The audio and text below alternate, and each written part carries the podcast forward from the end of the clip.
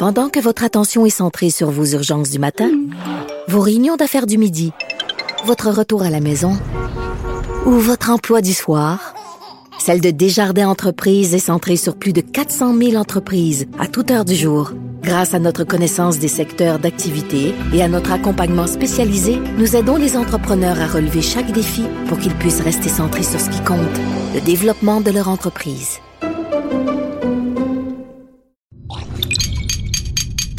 Cube Radio.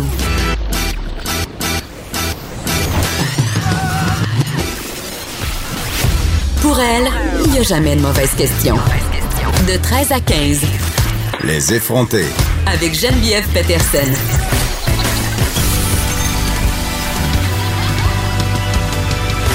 Cube Radio. Salut tout le monde, j'espère que vous allez bien. Suite à l'important témoignage d'un jeune garçon au procès d'Hugo Fredette qui a lieu en ce moment, on discute du délicat processus entourant les témoignages d'enfants. Euh, parce que c'est quand même quelque chose de faire témoigner un enfant dans une cause comme celle-là et, dans, et, au tribunal en général. Euh, deux affaires là-dedans. Premièrement, les traumatismes souvent qu'ont vécu les enfants euh, dans les causes pour lesquelles ils sont appelés à témoigner et aussi, bien sûr, la maturité émotionnelle et psychologique des enfants, jusqu'à quel point on peut accorder de la crédibilité à un enfant qui témoigne en cours. On va parler de ça avec l'avocat criminaliste Walid Ijadi. Hier, on a parlé de prévention du suicide parce que c'est aujourd'hui la journée mondiale de la prévention du suicide. J'aurais un témoignage pour vous fort touchant, celui d'Anaïs Gertin-Lacroix, qui est chroniqueuse culturelle chez nous. Vous avez pu l'entendre notamment, vous pouvez l'entendre à Dutrisac. Euh, parfois aussi, euh, elle est à mon émission. Elle sera là tantôt pour nous parler euh, du drame bien personnel qu'elle a vécu à l'âge de 9 ans quand son père s'est enlevé la vie dans la maison familiale. La SAQ devrait permettre aux restaurateurs de négocier des rabais au volume pour le vin et les spiritueux selon le plus récent rapport de l'Association Restaurant Canada. On va parler avec David Lefebvre, qui est vice-président de Restaurant Canada, justement. Je, comprends les revendications là, parce qu'il y a vraiment une différence entre le prix de la bière et le prix du vin pour les restaurateurs. Et on sait que les restaurateurs, ils doivent acheter des bouteilles étiquetées. Souvent, ça leur revient un petit peu plus cher. Mais je ne sais pas. Moi, comme consommatrice, là, et j'y vais énormément au restaurant, là, je sens que je vais y parler de la marge de profit que font les restaurateurs sur le vin. Parce que des fois, ça m'arrive euh, de regarder sur l'application SAQ quand je commande le vin au restaurant. Traitez-moi de cheap, traitez-moi de cheap je vois des, restaurateurs qui doublent, voire même triplent le prix des bouteilles. Et, je vous parle pas de la vente au verre, où là, ça devient carrément indécent. Mais quand même, un système qui devrait, selon moi, être modernisé, qui devrait être updaté, si on veut, pour les restaurateurs, pour nous permettre, à nous, consommateurs, finalement, de mieux consommer, d'avoir accès aussi à des veilles de plus grande qualité au restaurant. On va en jaser avec le vice-président de Restaurant Canada. Le film Soleil noir, je ne sais pas si vous en avez entendu parler, il est à l'affiche depuis le 6 septembre. C'est un documentaire, euh, je l'ai écouté, c'est un documentaire qui, parle du nombre de meurtres totalement effarants des femmes au Mexique. C'est un sujet euh, auquel j'étais déjà sensible. Ça défrait quand même la manchette depuis quelques années, mais je, l'ai écouté, là, j'ai fini de l'écouter ce matin, OK, avant de venir ici. Ça me fait capoter capoté, euh, évidemment, le documentariste qui euh, vraiment suit l'histoire de familles mexicaines, qui documente la vague de meurtres, les disparitions de femmes qui ont lieu dans toutes les régions du Mexique. Maintenant, c'est véritablement une épidémie. Le pays est vraiment rendu une fausse commune, OK? Euh, puis là, on parle de femmes. Oui, ce sont des femmes qui parfois sont liées au cartel de drogue, mais on parle de femmes qui, qui sont carrément sans histoire, de journalistes aussi, d'étudiants de migrants, de voyageurs, de la famille aussi de ces femmes-là. Il y a des familles euh, qui cherchent des proches qui sont visés par les cartels, des prêtres. Et ça se passe dans la plus grande indifférence. Et j'ai envie de vous parler euh, de la balado Narcos PQ. Vous savez, il y a eu un pendant euh, à Illico. Il y a eu une émission spéciale sur les cartels mexicains. Si vous êtes abonné à Illico, vous, vous pouvez aller la voir, cette émission-là.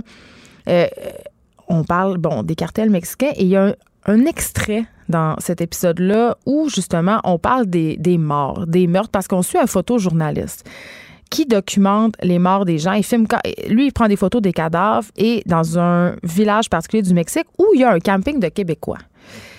Et là, euh, Félix Séguin, euh, bon, parle le journaliste qui a fait euh, Narcos PQ avec Brigitte Noël, mais pour le, truc de, télé, c'est seulement Félix, je crois. En tout cas, bref, il parle au aux Québécois qui sont campés là. Puis ces deux madames sont assises sur une chaise longue, si je me trompe pas. Ça fait déjà un petit bout que je l'ai vu. Puis ils me disent Êtes-vous conscient que, mettons, à 500 mètres de votre camping paradisiaque, il y a des gens qui crèvent. Puis là, pas juste un peu. Là, on parle de un ou deux morts par jour.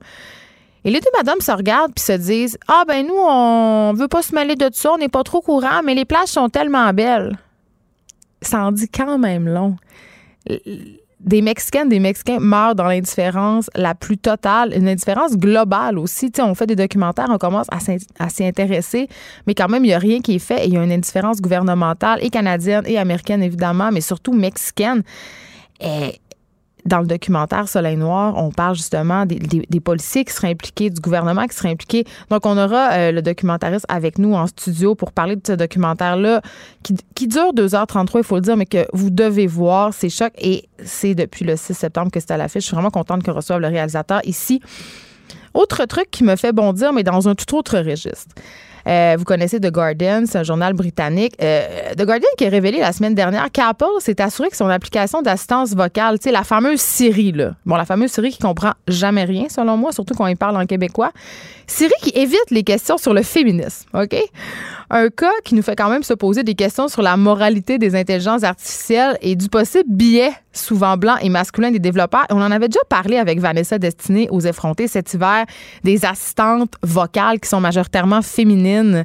Euh, c'est rare, rare, qu'on a des, voix euh, masculines et, sont, on, si on pense en à Alexa, c'est tout le temps genré. Et là, on va voir Catalina euh, Briceno, qui est une spécialiste des transformations numériques et qui est professeure invitée à l'école des médias Lucam. Elle va être en studio avec moi pour me parler de ce phénomène que je trouve assez révélateur et préoccupant, ma foi. C'est du sexisme dont on n'a pas besoin. on n'a pas besoin de mettre du sexisme là. Et je sais qu'il y a des études là, qui disent en ce moment que les voix de femmes sont plus rassurantes, mais bullshit, sérieusement. Le Get a live, si la voix de ton GPS au masculin t'angoisse, ça va pas bien. On se parle de jeux vidéo ici aujourd'hui. À une certaine époque, j'étais vraiment une gameuse invétérée, là, vraiment beaucoup. Je jouais non-stop à Resident Evil, à Silent Hill. C'était mes deux jeux préférés. Mais la vie étant ce qu'elle est, j'ai arrêté de jouer aux jeux vidéo. Puis honnêtement, je le regrette amèrement. J'aimais vraiment ça. Je me dis tout le temps que je veux acheter une console pour mes enfants. Évidemment, c'est un prétexte pour que je puisse jouer moi aussi. Mais ça s'est pas encore passé. Et là, je reçois Quasi Charbonneau de Pace Start parce que le plus grand événement de jeux vidéo de la province a annoncé sa programmation ce matin à Montréal. Et là, je sais pas pourquoi, je sens que ça va être le petit coup de pied derrière qui me manquait pour m'y remettre. Noël s'en vient. Je sais, je voulais, voulais pas le savoir. Mais Noël s'en vient quand même. On est au mois de septembre, gang. Bientôt, il va neiger. Bientôt, ça va être Noël. J'étais allé au Costco, il y avait les habits de neige. On s'en rappelle? Hein? Décompte, le décompte est commencé. Donc, je, je considère la console pour Noël pour m'y remettre. Donc, ça va peut-être être le jour J pour moi à ce moment-là de mon grand retour au gaming. Notre chroniqueur euh, littéraire David Quentin aussi sera là. Il me parle euh, du très attendu nouveau roman de Margaret Atwood, qui est une écrivaine absolument euh, connue, phénoménale et populaire. Vous la connaissez peut-être pour La Servante écarlate. On a adapté sa série de romans qui connaît un succès quand même assez flamboyant. On se parle aussi du succès phénoménal de l'écrivain québécois Kevin Lambert en France, nominé pour le prix Médicis. Je ne arrête plus et c'est absolument, pour, les gens qui sont pas familiers avec le milieu littéraire, il y a tout le temps eu un snobisme par rapport aux écrivains québécois en France, peut-être mis à part Hubert Aquin, euh, Pinelli Arcan, là, personne n'a bien, bien, poigné là-bas. Et le succès euh, que Kevin Lambert connaît là-bas et que plusieurs petits auteurs québécois commencent à connaître là-bas est assez révélateur peut-être du, fait qu'on est peut-être en train un peu de se décolonialiser puis que les Français commencent à arrêter de nous regarder de haut. Fait que c'est une très, très bonne nouvelle on vous fait aussi deux suggestions de lecture, deux livres effrontés, OK, qui brassent la cage et qui vont faire beaucoup jaser cet automne. Je vous donne pas tout de suite le titre des livres, il va falloir rester jusqu'à la fin pour les avoir, mais pour vrai, je les ai lus et ce sont des livres assez, euh, j'aime pas ça dire des livres coup de poing, mais c'est quand même ça que je vais dire. C'est des livres qui brassent la cage. Un truc que j'ai lu dans le journal de Montréal qui m'a jeté à terre, vraiment, là, c'est l'histoire de ce médecin qui aidait un ado dans ses devoirs, qui l'aurait régulièrement invité à finir ses soirées dans son spa, où il lui aurait fait des massages à caractère sexuel. OK? Je veux dire. bon, ce médecin-là, euh, on, va parler des parents tantôt, mais cet homme-là, mettons, un médecin, un homme d'âge mûr, invite euh, un adolescent chez eux. Il va le chercher trois, quatre fois par semaine à l'école Il y a même des cadres avec sa face accrochée chez eux. OK? Le gars a des photos d'un enfant qui n'est pas le sien, accroché chez lui. Et là, non seulement il l'aide à faire ses devoirs, j'ai parlé de pas tantôt, mais il l'aide à faire ses devoirs et après ça, l'homme et le garçon écoutent des séries télévisées. Et le gars, le petit gars, c'est un sportif et il demande des massages au médecin, ce que le médecin, bon, fait, mais euh, les massages auraient dévié vers euh, l'entrejambe et tout ça. Et après, bon, il y, a des, euh, il trucs dans le spa. Et là, cet adolescent-là, aujourd'hui, est âgé de 17 ans et il a raconté au juge, parce que cette affaire-là est en cours, que ce gars-là qui restait tout près de la maison familiale était rendu quasiment un, un très, très proche de la famille, un, ami des parents. il faisait souper chez eux. Écoute, moi, ça me, ça me, ça me traumatise, en même temps, ça me surprend pas. Et là, ce qu'on peut lire dans l'article du Journal Le Montréal, c'est à un moment donné, les parents, ils ont mis un wow. Ils ont, ils ont lu des textos un peu bizarres euh, parce que là, euh, le médecin en question aurait avoué son amour à la jeune victime et le harcelait. Mais je me disais, quand même, comme parent, là, parce que ça se peut, là, des, des adultes qui s'intéressent à nos enfants, des adultes qui n'ont pas d'enfants puis qui désirent s'impliquer dans la vie des enfants des autres, quand on sait à quel point les parents ont des vies occupées, à quel point on a la broue dans le toupette, avoir quelqu'un pas loin qui nous aide, qui va chercher notre enfant à l'école, j'en vois autour de moi, ça existe. Mais je me dis, à chaque fois que je vois ça, j'ai une petite paranoïa. Je me dis, mais pourquoi ils font ça? C'est quoi leur intérêt à ces adultes-là qui n'ont pas d'enfants à rentrer en contact avec des enfants qui ne sont pas les leurs, à développer des liens? À créer une relation si ce n'est pas justement intéressé par des justement des motifs sexuels. Puis je veux pas devenir comme ça, mais j'ai l'impression qu'on est un peu en train de devenir parano. Et, et maintenant, tout adulte qui désire s'impliquer auprès des enfants, que ce soit dans, dans des associations sportives, des organismes comme les grands frères, par exemple, même parents secours, on trouve ça bizarre, on trouve ça suspect. Et c'est malheureux que des histoires comme celle-là viennent renforcer les préjugés. Euh, dans ce cas-là, évidemment, ce médecin-là était mal intentionné, il faisait des attouchements sexuels aux ados. Mais euh, c'est ça, moi, les parents s'en sont fort heureusement rendus compte, mais on est en train quand même de sombrer dans une paranoïa assez généralisée. Quand on voit un homme, moi, au début, quand j'allais faire garder mon fils à sa garderie familiale, euh, le mari, la madame était là parce qu'il était retraité, pour lui, il était pas pour sacrer son camp parce que les enfants étaient là. Mais je me rappelle, j'avais eu une réticence au départ parce qu'il y avait un homme dans la maison. Je me disais, pourquoi il est là? C'est quoi son intérêt? Mais c'est chez eux. C'est ça que le père de mes enfants m'avait répondu. Il avait raison. Mais quand même, cette histoire-là, très, très, très sordide euh, qui s'est produite. Et là, euh, c'est en cours en ce moment un médecin qui a vraiment abusé de la confiance de, cet enfant-là. Puis il ne serait pas le seul. Hein. Il y a plusieurs victimes qui vont témoigner. Donc, on va continuer de suivre ce dossier-là pour vous. Avant qu'on aille à la pause, je veux qu'on se parle de Patrick Bruel. Parce que là, scandale. Euh, Patrick Bruel, qui est un chanteur très, très, très aimé des Français, mais très aimé des Québécois, il devait débarquer au Québec par ailleurs aujourd'hui. Évidemment, c'est annulé. Patrick Bruel, qui est visé par une enquête préliminaire pour exhibition et harcèlement sexuel. Je résume les faits là, très, très rapidement. Euh, bon, Patrick Bruel, ça s'est passé en Corse dans un hôtel. Euh, Patrick Bruel a fait appel au service, ou plutôt son équipe a fait appel au service d'une jeune masseuse de 21 ans.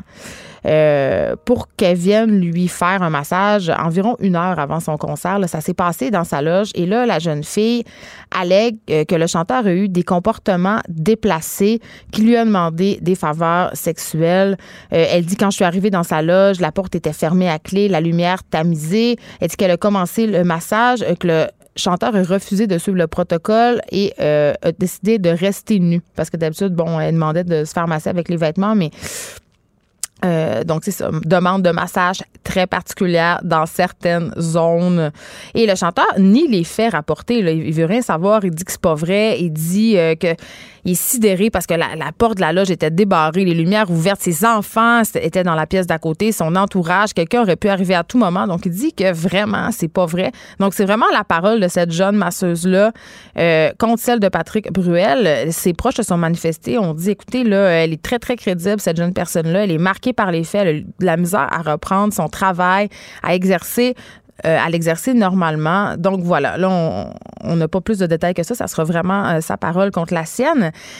Mais ce que j'avais envie de dire à propos de cette affaire-là, c'est, bon, évidemment, il y a une différence quand même assez grande entre une inconduite sexuelle et une agression sexuelle. Euh, puis je me demande vraiment où ça commence l'inconduite parce que c'est clair que si Patrick Bruel a demandé à une massothérapeute de toucher son zouizoui, OK? C'est pas fort, là. C'est vraiment pas fort. Mais c'est pas un crime. OK? C'est pas criminel de demander à quelqu'un de toucher son pénis.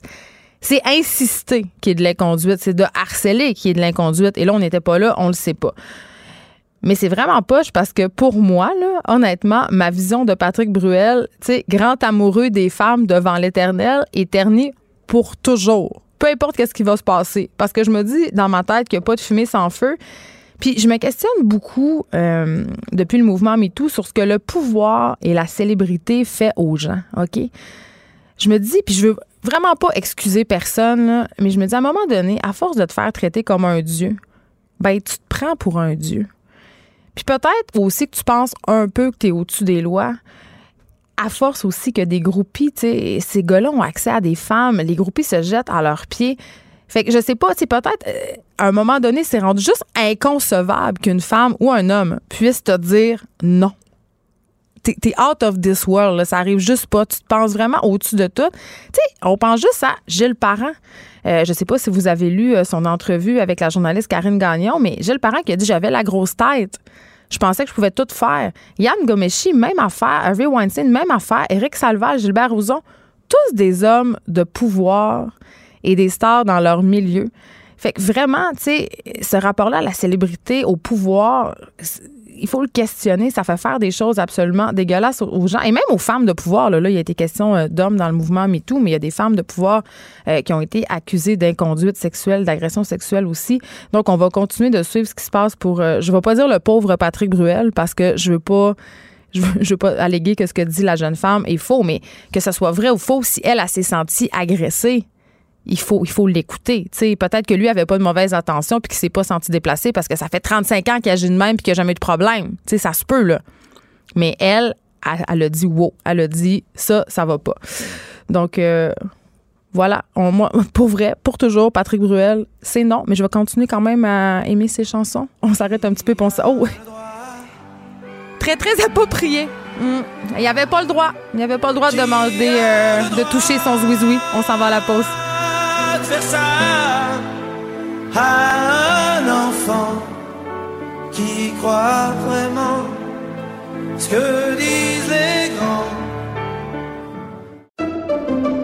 Pendant que votre attention est centrée sur vos urgences du matin, vos réunions d'affaires du midi, votre retour à la maison ou votre emploi du soir, celle de Desjardins Entreprises est centrée sur plus de 400 000 entreprises à toute heure du jour. Grâce à notre connaissance des secteurs d'activité et à notre accompagnement spécialisé, nous aidons les entrepreneurs à relever chaque défi pour qu'ils puissent rester centrés sur ce qui compte, le développement de leur entreprise.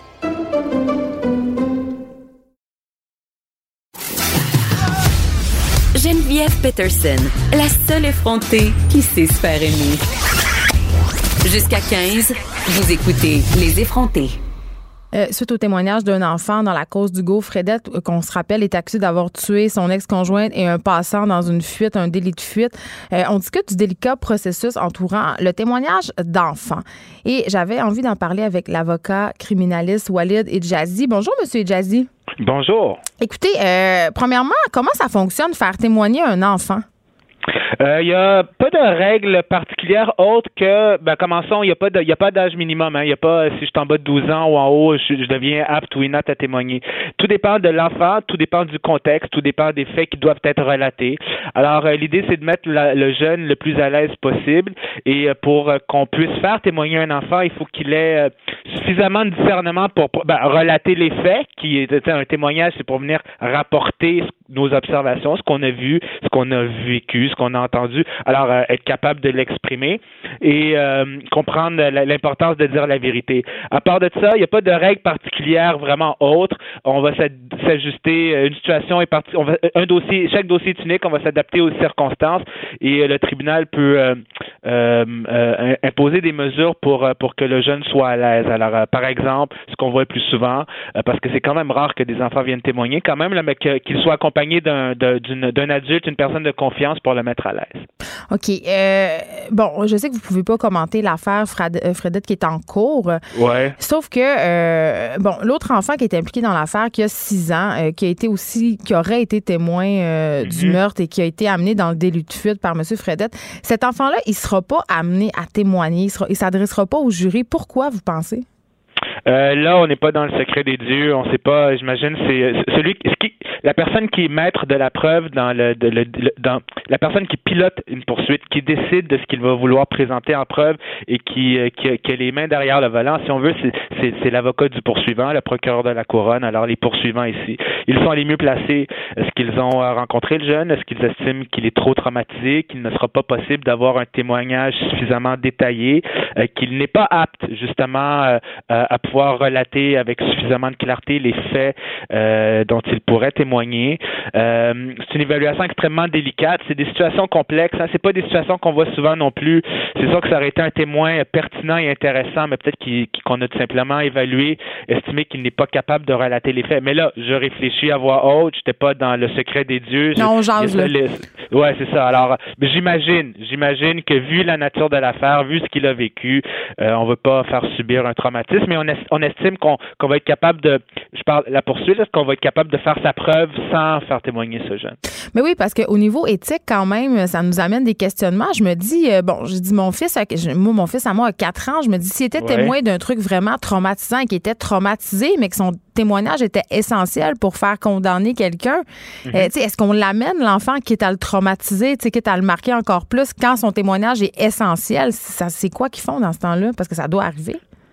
Oui, euh, j'imagine qu'il y a des arrangements qui sont pris avec les parents. Je, euh, je parle de façon globale, n'importe quel témoin, et, euh, et je le dis de, de, de, de ce que j'en sais. J'ai moi personnellement jamais travaillé comme avocat de la poursuite, mais je veux dire, je, je, je, comprends comment ça fonctionne et je prends pour acquis que les témoins sont rencontrés. Règle générale, les témoins sont rencontrés par les avocats avant de les amener devant un juge ou un jury. On veut établir un premier contact. Ben, premièrement, il y, a, eu plusieurs contacts dès l'arrestation, l'enquête etc. À un moment donné, il faut qu'on fasse le choix. Qu'est-ce qu'on amène comme preuve? Qui qu'on amène comme témoin? Et on fait le ménage souvent avant procès et on, rencontre les témoins. On évalue. Est-ce que c'est pertinent de le faire entendre? Est-ce que ça va faire un bon témoin, etc. Et ça, c'est de façon générale. Euh, et ça, ça inclut les jeunes. Alors, euh, j'imagine que, encore une fois, dans mon métier, là, il y a une phrase magique. Chaque cas est un cas d'espèce. Il faut toujours qu'on évalue selon les particularités très spécifiques d'une cause particulière. Et en matière de jeunesse, c'est délicat.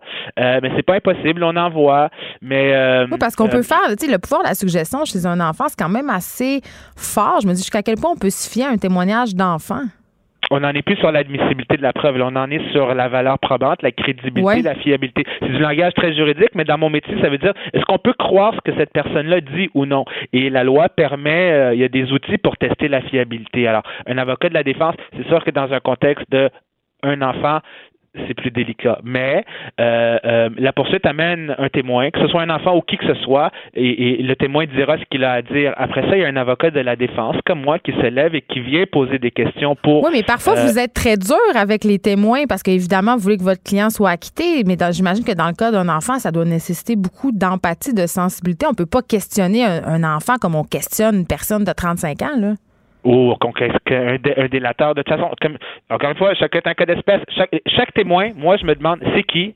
Qu'est-ce que j'ai besoin d'informations de cette personne-là? Quelle est l'approche que je vais prendre? Il y a des témoins, par exemple, un délateur, quelqu'un, un, le complice d'un crime qui dit que c'est mon client qui l'a fait alors que c'est lui. Je vais être beaucoup plus agressif qu'une personne âgée ou un simple témoin oculaire qui est une personne euh, euh, de bonne foi, qui est une personne innocente et qui vient à la cour parce qu'elle est obligée. Ça sert à rien que je cherche à la démolir. Je peux attaquer la fiabilité de d'autres façons, euh, le niveau de précision, des détails, sa façon de voir les choses, etc. Même chose pour un enfant et surtout devant un jury, je pense pas que ça va être payant pour l'avocat de qu'on agressivement un jeune. Non, parce que le jury va. Oui. le, jury va développer naturellement un, sentiment d'hostilité euh, euh, face à l'avocat qui représente un accusé. Là. Alors, ce serait pas une bonne stratégie. Il faut qu'on se mette sur la même longueur d'onde. Faut, faut un avocat habile est un avocat qui réussit à aller chercher l'information qu'il a besoin. Après ça, qui est le témoin devant moi et quelle, est, la meilleure façon pour moi d'aller chercher mon information? Un jeune, il rentré dedans, ce ne sera pas payant, c'est sûr. Euh, dans le cas de l'affaire Fredette, le petit garçon euh, a témoigné dans une autre salle. Son témoignage a été euh, rediffusé en direct. Est-ce que ça arrive souvent, ça? Pas juste pour les enfants, mais qu'on isole comme ça des témoins dans d'autres salles pour les ménager, si on veut? Euh, pour pour les témoins qu'on peut mettre dans la catégorie euh, vulnérable, c'est-à-dire un jeune très certainement, quelqu'un qui euh, qui, qui a une particularité de santé mentale quelconque, peut-être une victime en matière d'agression sexuelle, c'est possible. Il y a des moyens d'accommoder une autre salle ou être accompagné d'une personne de confiance ou derrière derrière un panneau pour que le reste du public, pour que l'accusé, pour que les autres protagonistes de la salle de cours ne voient pas la personne qui témoigne. Alors s'arranger pour mettre la personne à l'aise lorsque on, est dans la catégorie personne vulnérable. C'est pas tous les témoins là. La justice c'est public, puis il faut faut là je, sors un petit peu du cadre, mais c'est quand même intéressant. Je veux dire le juge des faits, le jury, le juge, le non verbal, ça parle beaucoup. Hein. Je peux poser des questions puis recevoir oralement une réponse, mais le comportement non verbal dit autre chose. Et ça, je vais le hmm. témoigner à la fin. Lorsqu'il y a des mesures d'accommodement, ça affecte un petit peu euh, la façon d'apprécier la qualité du témoignage. Mais pour des jeunes, naturellement, il y a des mesures d'accommodement. C'est prévu euh, expressément dans le code criminel. Euh, c'est pour pour mettre la personne à l'aise afin de recueillir son témoignage dans un processus de découverte de la vérité qu'est un procès. Là. Merci beaucoup, Moalid et Jazzy. Vous êtes avocat criminaliste. Merci de nous avoir accordé cette entrevue aujourd'hui. Je veux rappeler. Oui, je veux rappeler que Hugo Fredette, 43 euh, ans, est accusé d'avoir commis les meurtres prémédités de Véronique Barbe et d'Yvon Lacasse il y a deux ans. C'est une histoire sordide euh, qui avait beaucoup fait jaser quand j'avais suivi euh, avec effroi une histoire d'horreur, une histoire qui se répète trop souvent, hein, les meurtres conjugaux au Québec, des gars qui qui prennent pas de cette fête laissée par une conjointe. Et là, on peut présumer de rien parce qu'il n'a pas été reconnu coupable. Mais en tout cas, je veux juste dire en passant qu'il faut arrêter d'appeler ces affaires-là des crimes passionnels, des drames conjugaux, des drames familiaux, parce que ce n'en sont pas. Ce sont des crimes froidement commis par des hommes jaloux et maniaques de contrôle. Pendant que votre attention est centrée sur vos urgences du matin, vos réunions d'affaires du midi, votre retour à la maison ou votre emploi du soir, celle de Desjardins Entreprises est centrée sur plus de 400 000 entreprises à toute heure du jour. Grâce à notre connaissance des secteurs d'activité et à notre accompagnement spécialisé, nous aidons les entrepreneurs à relever chaque défi pour qu'ils puissent rester centrés sur ce qui compte, le développement de leur entreprise.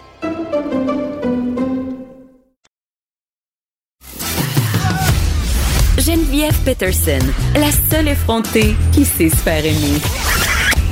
Jusqu'à 15, vous écoutez Les effrontés. Dans le cadre de la Journée mondiale de la prévention du suicide, je reçois Anaïs Gertin-Lacroix, que j'aime beaucoup, qui est chroniqueuse culturelle chez nous. Et Anaïs, je suis très touchée parce que je euh, je le savais pas. Tu le savais pas. Mais il y a beaucoup de gens qui le savaient pas, c'est ce que je me rends compte. Que ton père, euh, s'est suicidé quand tu avais 9 ans. Oui. Puis tu as décidé euh, d'en parler, ça fait quand même pas si longtemps que ça. C'est en 2015, je te dirais, la première fois que j'en ai parlé publiquement. Depuis, j'en ai pas tant parlé. Et aujourd'hui, j'ai eu le besoin de le mettre sur les médias sociaux parce que c'est la première fois que je vis cette journée-là avec un petit garçon, mon petit homme Albert. Donc, on dirait que j'ai vu ça complètement différemment ce matin. C'est la raison pour laquelle j'ai eu besoin. Les peu de fois que euh, j'en parle sur les médias sociaux, c'est incroyable le nombre de commentaires, de courriels surtout que je reçois euh, de gens qui me disent avoir vécu ou être dans une période plus sombre. Et euh, c'est une des raisons pour laquelle j'en parle. je, le sens qu'un petit message sur Facebook, pour vrai, ça change quelque chose dans la vie de certaines personnes. Ben oui, puis tu sais, quand, quand j'ai su que tu t'en viens de nous parler de ça, parce qu'on se connaît dans la vie, puis tu es une fille tellement boblée, c'est pas écrit dans la face du monde, tu sais, j'ai un proche qui s'est suicidé ou j'ai eu des pensée suicidaire, mais quand tu te mets à en parler autour de toi, justement, tu te rends compte qu'il y a beaucoup de gens qui passent par là ou qui ont passé par là. Mhm. Puis hier, j'avais la présidente de l'Ordre des psychologues du Québec qui me disait oui, on parle beaucoup de prévention, on parle beaucoup, on met beaucoup le focus sur les gens qui ont des idées suicidaires, mhm. mais un truc dont on parle moins, c'est des victimes collatérales du suicide. Il y en a souvent, c'est on parle de 10 à 20 personnes lorsqu'une personne s'enlève la vie. Là. Donc les proches autour, c'est minimum une dizaine, une vingtaine de personnes. On parle proche, là, pas nécessairement juste d'un collègue, là, mais vraiment qui vont avoir des dommages, euh, qui vont connaître ces dommages collatéraux-là. Et c'est une des raisons aussi pourquoi j'en ai parlé il y a quelques années. C'est souvent dans les médias, on voyait des parents qui allaient parler de leurs enfants, qui s'enlèvent la vie. Ben, le, documentaire d'Alexandre Taillefer. Exactement. Tu sais, là, je suis vraiment pas en train de dire qu'il y a pire et qu'il y en a pour qui c'est mieux, mais souvent, ce sont des parents qui parlent de leurs enfants. Euh, ce sont des femmes qui vont aller parler que leurs maris se sont enlevés la vie parce que la réalité, c'est qu'il y a beaucoup plus d'hommes que de femmes au Québec, entre autres, qui s'enlèvent la vie. On a rarement entendu parler des enfants qui, pour eux, peu importe l'âge, ben ton ta figure paternelle ou ta figure maternelle s'enlève la vie. Puis c'est rough quand t'es jeune. C'est, très difficile à encaisser. Puis tout au long de ton existence, ben à plusieurs reprises, tu vas commencer à réaliser certaines choses. Tu vas avoir des manques. Exemple, moi, si je me marie un jour, ben je vais marcher tout seul. Hein. Sur la liste, c'est des petits détails, mais c'est ça quand même. Et il y a pas beaucoup d'enfants qui en ont euh, qui en ont parlé. même quand j'en ai parlé à quelques reprise. Pas qu'on m'a qu'on m'a conseillé de pas trop en parler, mais c'est un peu un mal perçu. On dirait qu'on aime plus lorsque c'est des parents qui parlent de leurs enfants. C'est bien bizarre. Mais parce que je pense que puis on y reviendra, il y a cette idée d'abandon. Oui. Euh, mais euh, bon, je veux qu'on se parle de cette journée-là parce que tu avais 9 mm-hmm. ans. Est-ce que tu t'en rappelles? Je m'en rappelle, j'ai ma vision à moi lorsque j'en parle avec ma mère, elle a sa vision à elle et ma sœur a ses souvenirs à elle. Donc les trois, on a des souvenirs complètement différents.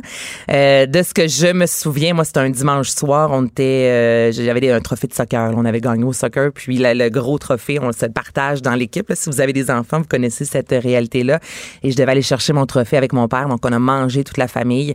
Puis il me dit va dans le bain Anna. Donc moi j'étais allée dans le bain, ma sœur jouait dans sa chambre, ma mère je pense qu'elle faisait la vaisselle et lui a s'est dit que c'était le meilleur moment pour. Fait qu'il était dans le sous-sol, puis c'est enlevé la vie. Mais, j'ai de la misère à comprendre parce qu'il savait que vous alliez le trouver. Ben, il savait que c'était nous. Puis, que euh, ses enfants étaient dans la maison. Oui. C'est particulier. Là. Puis il y avait, euh, j'avais une salle de jeu et c'est avec certains de, mes jouets, avec des cordes. Lui, c'est par pendaison. Donc, euh, c'est tout ça. Donc, c'est pour ça que je dis qu'on entend rarement parler les enfants, mais c'est un choc parce qu'à 9 ans, tout ce que tu sais toi tu connais rien de la vie presque mis à part que, que tout ton va père, bien. ton héros? Exactement tu sais. Puis là il y a la question de mon dieu est-ce que c'est parce qu'il m'aime pas assez? Et c'est pas c'est pas le cas en vieillissant on comprend qu'il y a une détresse. Mais explique à un enfant de 9 ans que son père vivait une détresse alors que moi ma seule détresse c'était de pas avoir les jujubes que je voulais quand je vais au dépanneur tu sais. Tu peux pas comprendre ça quand tu à cet âge-là. Donc même si tu vois des psychologues euh, tu passes une partie de ton enfance adolescence et même une partie de ta vie de jeune adulte. Avec ce sentiment que tu es les deux personnes qui doivent t'aimer le plus dans la vie, ben il y en a un des deux qui t'aimait pas assez pour s'enlever la vie. Même si je répète, je sais que c'est pas ça, mais dans la tête d'un enfant, c'est ça qui se passe tu t'es senti abandonné? Ben, tu te sens abandonné, c'est sûr, c'est sûr et certain. Puis tu comprends pas pourquoi il a fait ça, puis pourquoi il a fait ça à ta mère, puis t'es fâché contre ta mère. Puis là, si ta mère arrive avec un chum, ben, tu dis qu'elle a oublié ton père là-dedans. Puis à un certain moment vieillissant encore là, tu te rends compte que ça reste une femme à la base, que c'était une épouse, mais aussi... Euh, une femme qui a des besoins. Donc, Et puis elle s'est retrouvée du jour au lendemain avec deux enfants, euh, pas de réponse. Puis elle t'a pas dit d'ailleurs, je pense, euh, parce que je lisais l'article dans le Journal de Montréal où tu en parlais, tu disais qu'au début, elle vous a pas dit que votre père s'était suicidé. Non, c'était une crise cardiaque au début parce qu'elle savait pas comment nous le dire. Puis on est allé voir un, psychologue. Tu sais, quand je t'ai dit qu'il me me manque des bouts. Mes grands-parents sont venus vivre chez moi pendant deux ou trois mois. Je n'ai aucun souvenirs de mes grands-parents qui sont chez moi, tu sais, pour vous montrer à quel point le, cerveau des fois efface euh, certaines choses. Puis c'est ça, au début c'était une crise cardiaque, puis à un certain moment chez euh, la psychologue, c'est là qu'ils m'ont dit que mon père s'est enlevé la vie, puis je me rappelle que je les regarde. Dit? Elle et la psy ensemble, les deux étaient là et moi je les regarde puis ils me disent il s'est enlevé la vie puis je dis ok il s'est tué. Ils dit mais euh, il s'est tué, c'est très violent. Je dis non mais, mais c'est quand même ça. C'est ça, il s'est tué. Là, essaie de me faire comprendre qu'on peut dire c'est enlever la vie, tu sais, le, suicide. Mais moi, dans ma tête, c'est il s'est tué. C'est très cru, mais c'était exactement ça que j'avais en tête. Je me disais, même si je suis jeune, je comprends que mon père s'est tué chez moi, en sachant qu'on allait le trouver. C'est ma mère qui l'a trouvé pendu. Tu sais, c'est violent, là, quand tu, quand tu penses Vous avez déménagé? On a déménagé, oui, après 4-5 mois environ. Mais tu sais, c'est tout ça aussi, là, t'es jeune. Là, ton père vient de s'enlever la vie. Là, tu vas pas à l'école. Fait que là, tu vois moins tes amis. Là, après ça, si on déménage. Donc, moi, on partait de Varennes pour aller à Saint-Hyacinthe. Là, fais-toi des nouveaux amis. Mais là, t'arrives comme l'énergumène en même temps. Les gens sont au courant que ton père s'est enlevé la vie. Donc, c'est comme curse un peu. Ah, exactement. Là, ta vie du jour au lendemain. Là, moi, j'ai appris le 15 décembre 96 que ta vie peut changer en une seconde. Juste avant Noël? Ouais. Ouais. Noël, ça ressemblait à quoi cette année-là chez vous? Ben, ce qui est particulier, c'est que ben, je, me dis qu'il qu'il sentait venir, mais tu sais aussi que mon père avait un gros problème de consommation. Donc, tu sais, lui, c'est la, cocaïne, fait qu'il y avait la dépression, tout ça. C'est ça. Est-ce que tu comprends aujourd'hui qu'est-ce qui l'a mené à ça?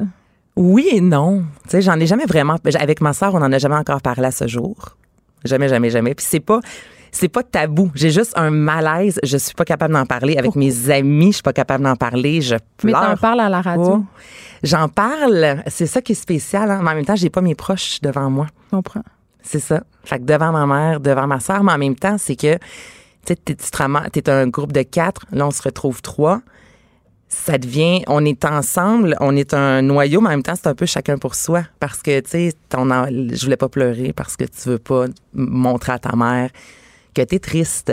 Tu pleures pas pour pas montrer à ta sœur et vice-versa. Fait qu'il y a comme un, un non-dit qui s'installe, même si on sait qu'on peut en parler, on, on en a rarement parlé. Mais là, je sais, tu m'avais posé une question, j'ai complètement oublié. Pourquoi tu penses que ton père a fait Est-ce que tu comprends aujourd'hui pourquoi ton père a fait ça? Ben, je comprends le mal-être. Euh, Il faisait des dépressions? il y avait une grosse dépression, euh, beaucoup de dettes. Là, ça, c'est ce que j'ai appris euh, beaucoup, beaucoup, beaucoup Ouais. d'années plus tard. Mais tu sais, c'est une autre époque. Là. Tu sais, j'en ai 32, j'avais 9 ans. Là, on parle du suicide maintenant. Mais quand j'étais jeune, on n'en parlait pas tant que ça. Ben on je trouve qu'on en parle plus, mais je trouve encore qu'on on est frileux sur dire le mot, dire, on dit jamais comment. On peut pas. C'est ça, parce que, mais on en parlera tantôt, c'est ça. On n'a pas le droit. Et ça, je trouve ça. ça franchement cave. Ben, c'est ça, je trouve ça un peu bizarre. Euh, donc, c'est ça, ton père, ton père était dépressif, tu l'as compris plus tard, ta mère t'expliquait des choses parce qu'évidemment, à 9 ans, on s'entend que. Puis je comprends, là, t'es une maman, j'en suis une aussi. Il y a des choses que tu peux pas dire à ton enfant à, à 9 ans. Ben, et puis même si elle me l'avait dit, T'aurais pas compris. J'aurais pas, j'aurais pas compris. Et là, à 32, il y a des choses que je vais comprendre à 40 ans, tu sais. Jean-Philippe, s'est suicidé quand il avait 40 ans. il y avait ton père? 39. Fait que, Ouais. Jean-Philippe, mon chum, vient d'avoir 36. Et Ah, t'es-tu hyper vigilante? Euh, ben moins maintenant, mais plus jeune là, ma mère pouvait pas sortir de la maison sans que je t'aime. Tu sais, même avec mon chum, je suis un peu intense là-dessus, là, dans le sens que tu sais, s'il me dit je vais être là à 18h, rendu à 18h20, c'est sûr que j'appelle pas pour savoir si c'est avec une autre fille, juste il est arrivé quelque chose, j'ai cette j'ai cette crainte là, moi j'ai le je t'aime facile, euh, pas avec un homme, mais avec mes amis, avec mes proches autour, j'ai toujours cette crainte là de perdre quelqu'un. Mais parlons-en euh, des hommes, Annette Gertin-Lacroix. Est-ce que ça teinté tes relations avec les hommes par la suite, le suicide de ton Ah, père? j'ai été une Christie de folle. Totalement. Ah ouais? J'étais fâchée, ouais. Étrangement, ma sœur, elle a eu un homme après que mon père se soit suicidé dans sa vie pendant 16 ans. Il s'est accroché à un garçon. C'était lui. Moi, je voulais me venger sur tous les gars de la terre. Donc, j'étais pas une bonne personne. J'étais une très, très bonne amie. Avec mes amis garçons, oui, mais avec les chums que j'ai eus, c'est avec Jean-Philippe que j'ai réglé ce, ce problème-là d'une rage intérieure. Puis, tu sais, ça va faire Mais cinq tu ans. t'en es rendu compte comment? T'as-tu eu des suivis? Euh, Ben comment oui, mon Dieu, j'ai passé ma vie à, à avoir des psychologues et tu sais, puis moi je suis- très pour ça là. Mettons une fois ou deux trois ans, je vais me faire un petit euh, 10 séances de thérapie. Ça me fait du bien, puis j'ai vraiment Comme un grand ménage. Comme un, un grand ménage et j'ai vraiment appris à canaliser euh, toute ma frustration, je te dirais. Mais tu sais, l'adolescence, a été énormément de, drogue, énormément d'alcool. Après ça, euh, les hommes, c'est ça, j'étais fâchée, j'envoyais chier les gens. J'avais vraiment une rage, une rage intérieure qui, et je sais pas, en vieillissant, de rencontrer la, un- un- une bonne personne, la bonne personne pour moi, plutôt qui était Jean-Philippe, rempli de douceur. Mais tu sais, j'allais aussi chercher des gars qui avaient une rage aussi. On dirait qu'il fallait que, tu sais, je me challenge. C'est plus facile, là, quand t'as une agressivité en toi, des fois, d'avoir quelqu'un qui est comme toi. Puis avec Jean-Philippe, j'ai appris la douceur dans la vie, mais ça m'a vraiment pris, euh, ça m'a pris du temps. Tu disais tantôt que ça te tapait sur le gros nerf tous les dispositifs Ouais. d'interdiction entourant le suicide, euh, notamment. euh, J'ai envie qu'on se parle un peu de la série euh, 13 30 Reasons Why. Oui, Allons-y. série très populaire sur Netflix, Mm. euh, très controversée aussi parce qu'on voyait, parce que Netflix a depuis pris la décision d'enlever cette scène-là, mais on voyait le suicide la- du personnage principal à la Mhm. fin. Euh, toi, t'es es où hein, par rapport à tout ça? Mais je t'ai déjà entendu, toi, dire que tu étais contente qu'il ait enlevé cette scène-là pour tes enfants. Et ça, je le comprends. Mais, Mais moi, que j'ai pas tout le temps le goût d'être assis à côté. Non, mais c'est ça, ça, ça reste une scène très violente. Mais tu vois, moi, je trouvais que c'était la scène la plus importante Pourquoi? de toute la série parce que pour les plus jeunes, surtout les ados, j'ai travaillé en intervention dans les écoles secondaires, tu sais, quand on parle là, de le, le suicide comme dans cette série-là, on fait l'éloge de la personne morte et on la glorifie. Et tout au long de la série, les gens s'ennuient d'elle, puis à l'école devant la case, on met les fleurs et il y a vraiment une glorification, on dirait, de... de Mais de- d'elle, de- une romantisation. Exactement, d'elle, de, de l'acte qu'elle a fait et quelqu'un qui s'enlève la vie, c'est pas beau. sais, moi, quand je pense à mon père à ce jour, oui, j'ai les images de, de mon père quand on joue et tout ça. Oui, je l'ai vu.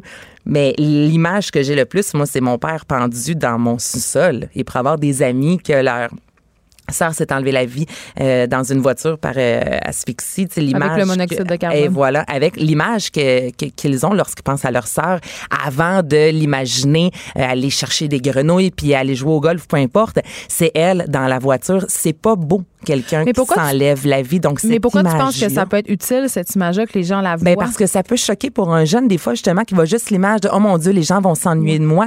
Euh, pendant quelques mois, même pas, on va parler de toi, mais après ça, pas que tu tombes dans l'oubli, mais les gens qui t'aiment réellement vont te garder dans leur cœur. Les autres vont continuer à vivre et les gens qui t'aiment réellement vont avoir une image de toi qui vont leur revenir en tête pour le restant de leur jour. Et c'est toi, exemple, dans le bain, qui s'est ouverte les veines. Et je trouvais que cette image-là est importante pour montrer à quelqu'un qui pense ou qui trouve ça hot de le faire ou peu importe que c'est pas beau, c'est pas une belle image et c'est ça que tu t'en vas faire parce qu'on les voit jamais ces images-là parce qu'on n'a pas le droit. Ton fils il y a un an? Ouais à partir de quel âge, probablement, tu vas peut-être y raconter ton histoire, mais à quel âge on commence à parler de suicide à des enfants? Parce que c'est quand même un sujet très aucune idée à quel âge qu'on... Parce que je parlais avec une psychologue l'autre fois, puis elle disait, tu sais, on le voit maintenant dans les écoles, euh, les jeunes font plus de dépression, mhm. euh, ils ont accès à plus d'informations, donc ils ont des discours de mort, des discours suicidaires, même s'ils comprennent pas tout le temps. Donc, tu sais, je sais pas, moi, c'est une question que je me pose comme mère, à quel âge?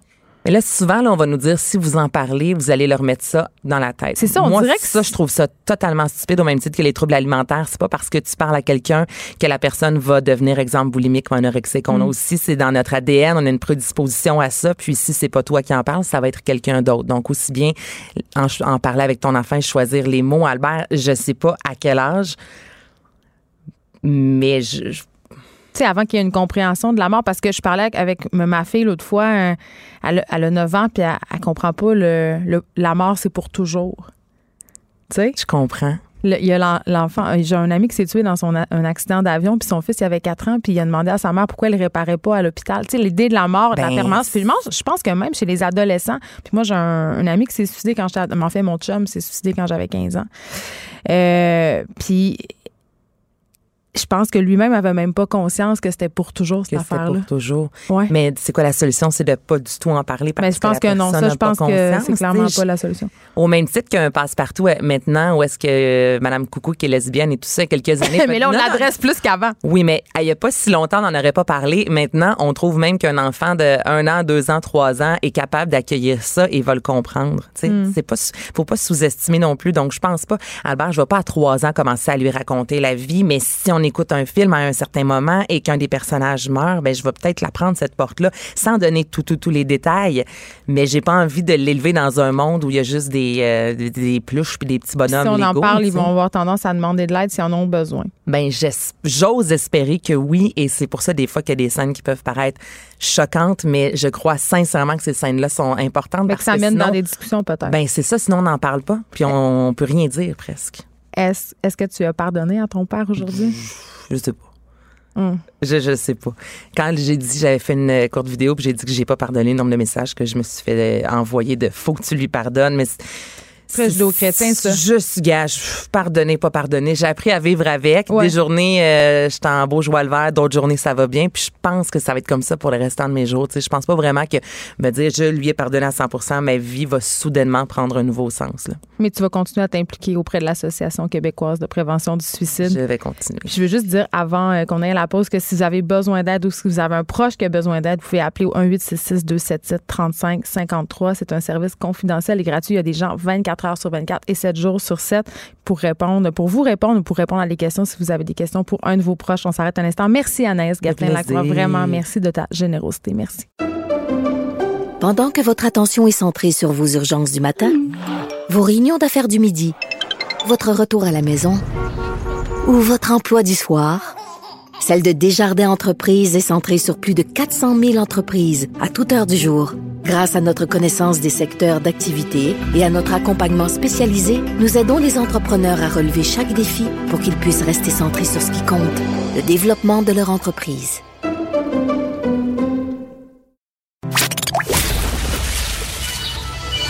Les effronter.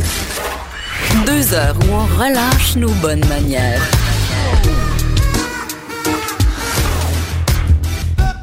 Cube Radio. Et le complet changement de beat, là, on vient de vivre un moment très, très, très touchant, mais là, on s'en va complètement ailleurs. Des fois, quand on fait ça, je me sens un peu comme la Denis Lévesque des pauvres. Mais voilà, on parle de plusieurs sujets et c'est comme ça. Et là, on se parle de la SAQ qui devrait, euh, bon, selon l'association Restaurant Canada, permettre aux restaurateurs de négocier des rabais au volume pour le vin et les spiritueux, euh, comme ils le font avec la bière. J'en parle avec David Lefebvre, qui est vice-président de Restaurant Canada. Bonjour, Monsieur Lefebvre. Bonjour. Écoutez, euh, premièrement, parce que c'est pas vraiment quelque chose que je connais bien, là, je veux savoir comment ça marche pour un restaurateur acheter du vin à la SAQ.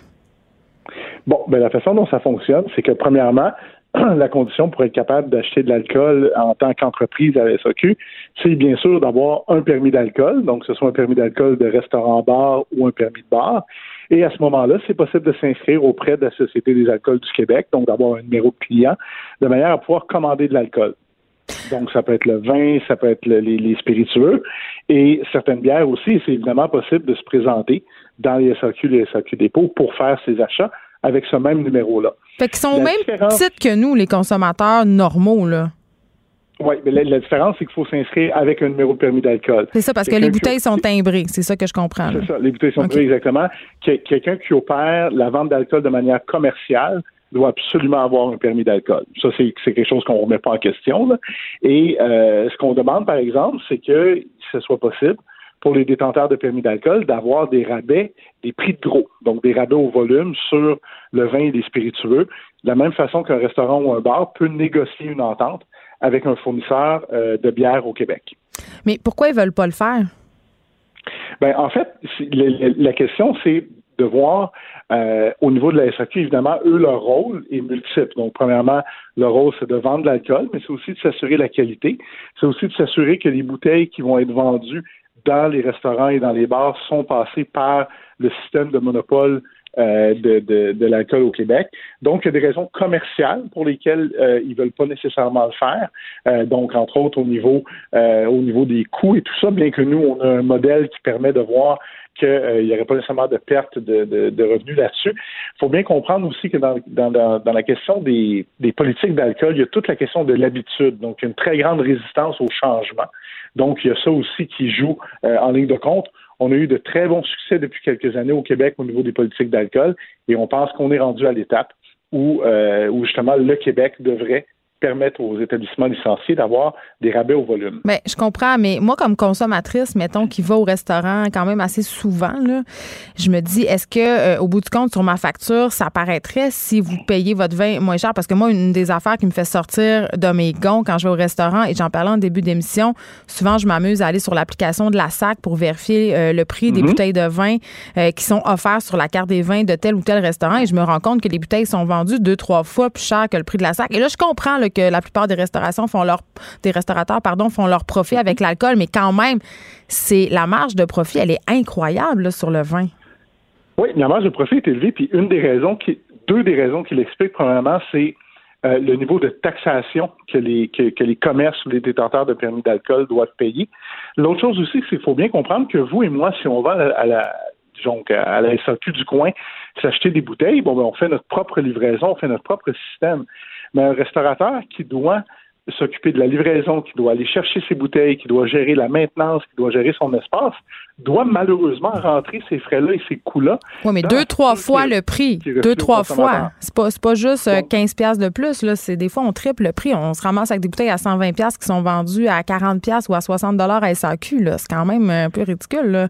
J'aimerais ça les voir, vos chiffres de livraison, puis combien ça vous coûte réellement. Là. Parce que moi, j'ai pas l'impression qu'au bout du compte, même si les bouteilles étaient moins chères, vous feriez moins de profit sur le vin. Là.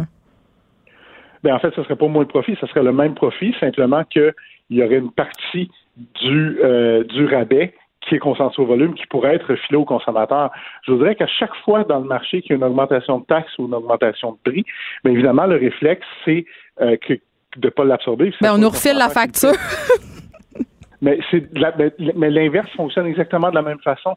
C'est-à-dire que quand c'est possible d'avoir un rabais, quand c'est possible d'avoir un prix moins cher, ben à ce moment-là, c'est le consommateur qui est gagnant en bout de ligne aussi dans, euh, dans ce processus-là.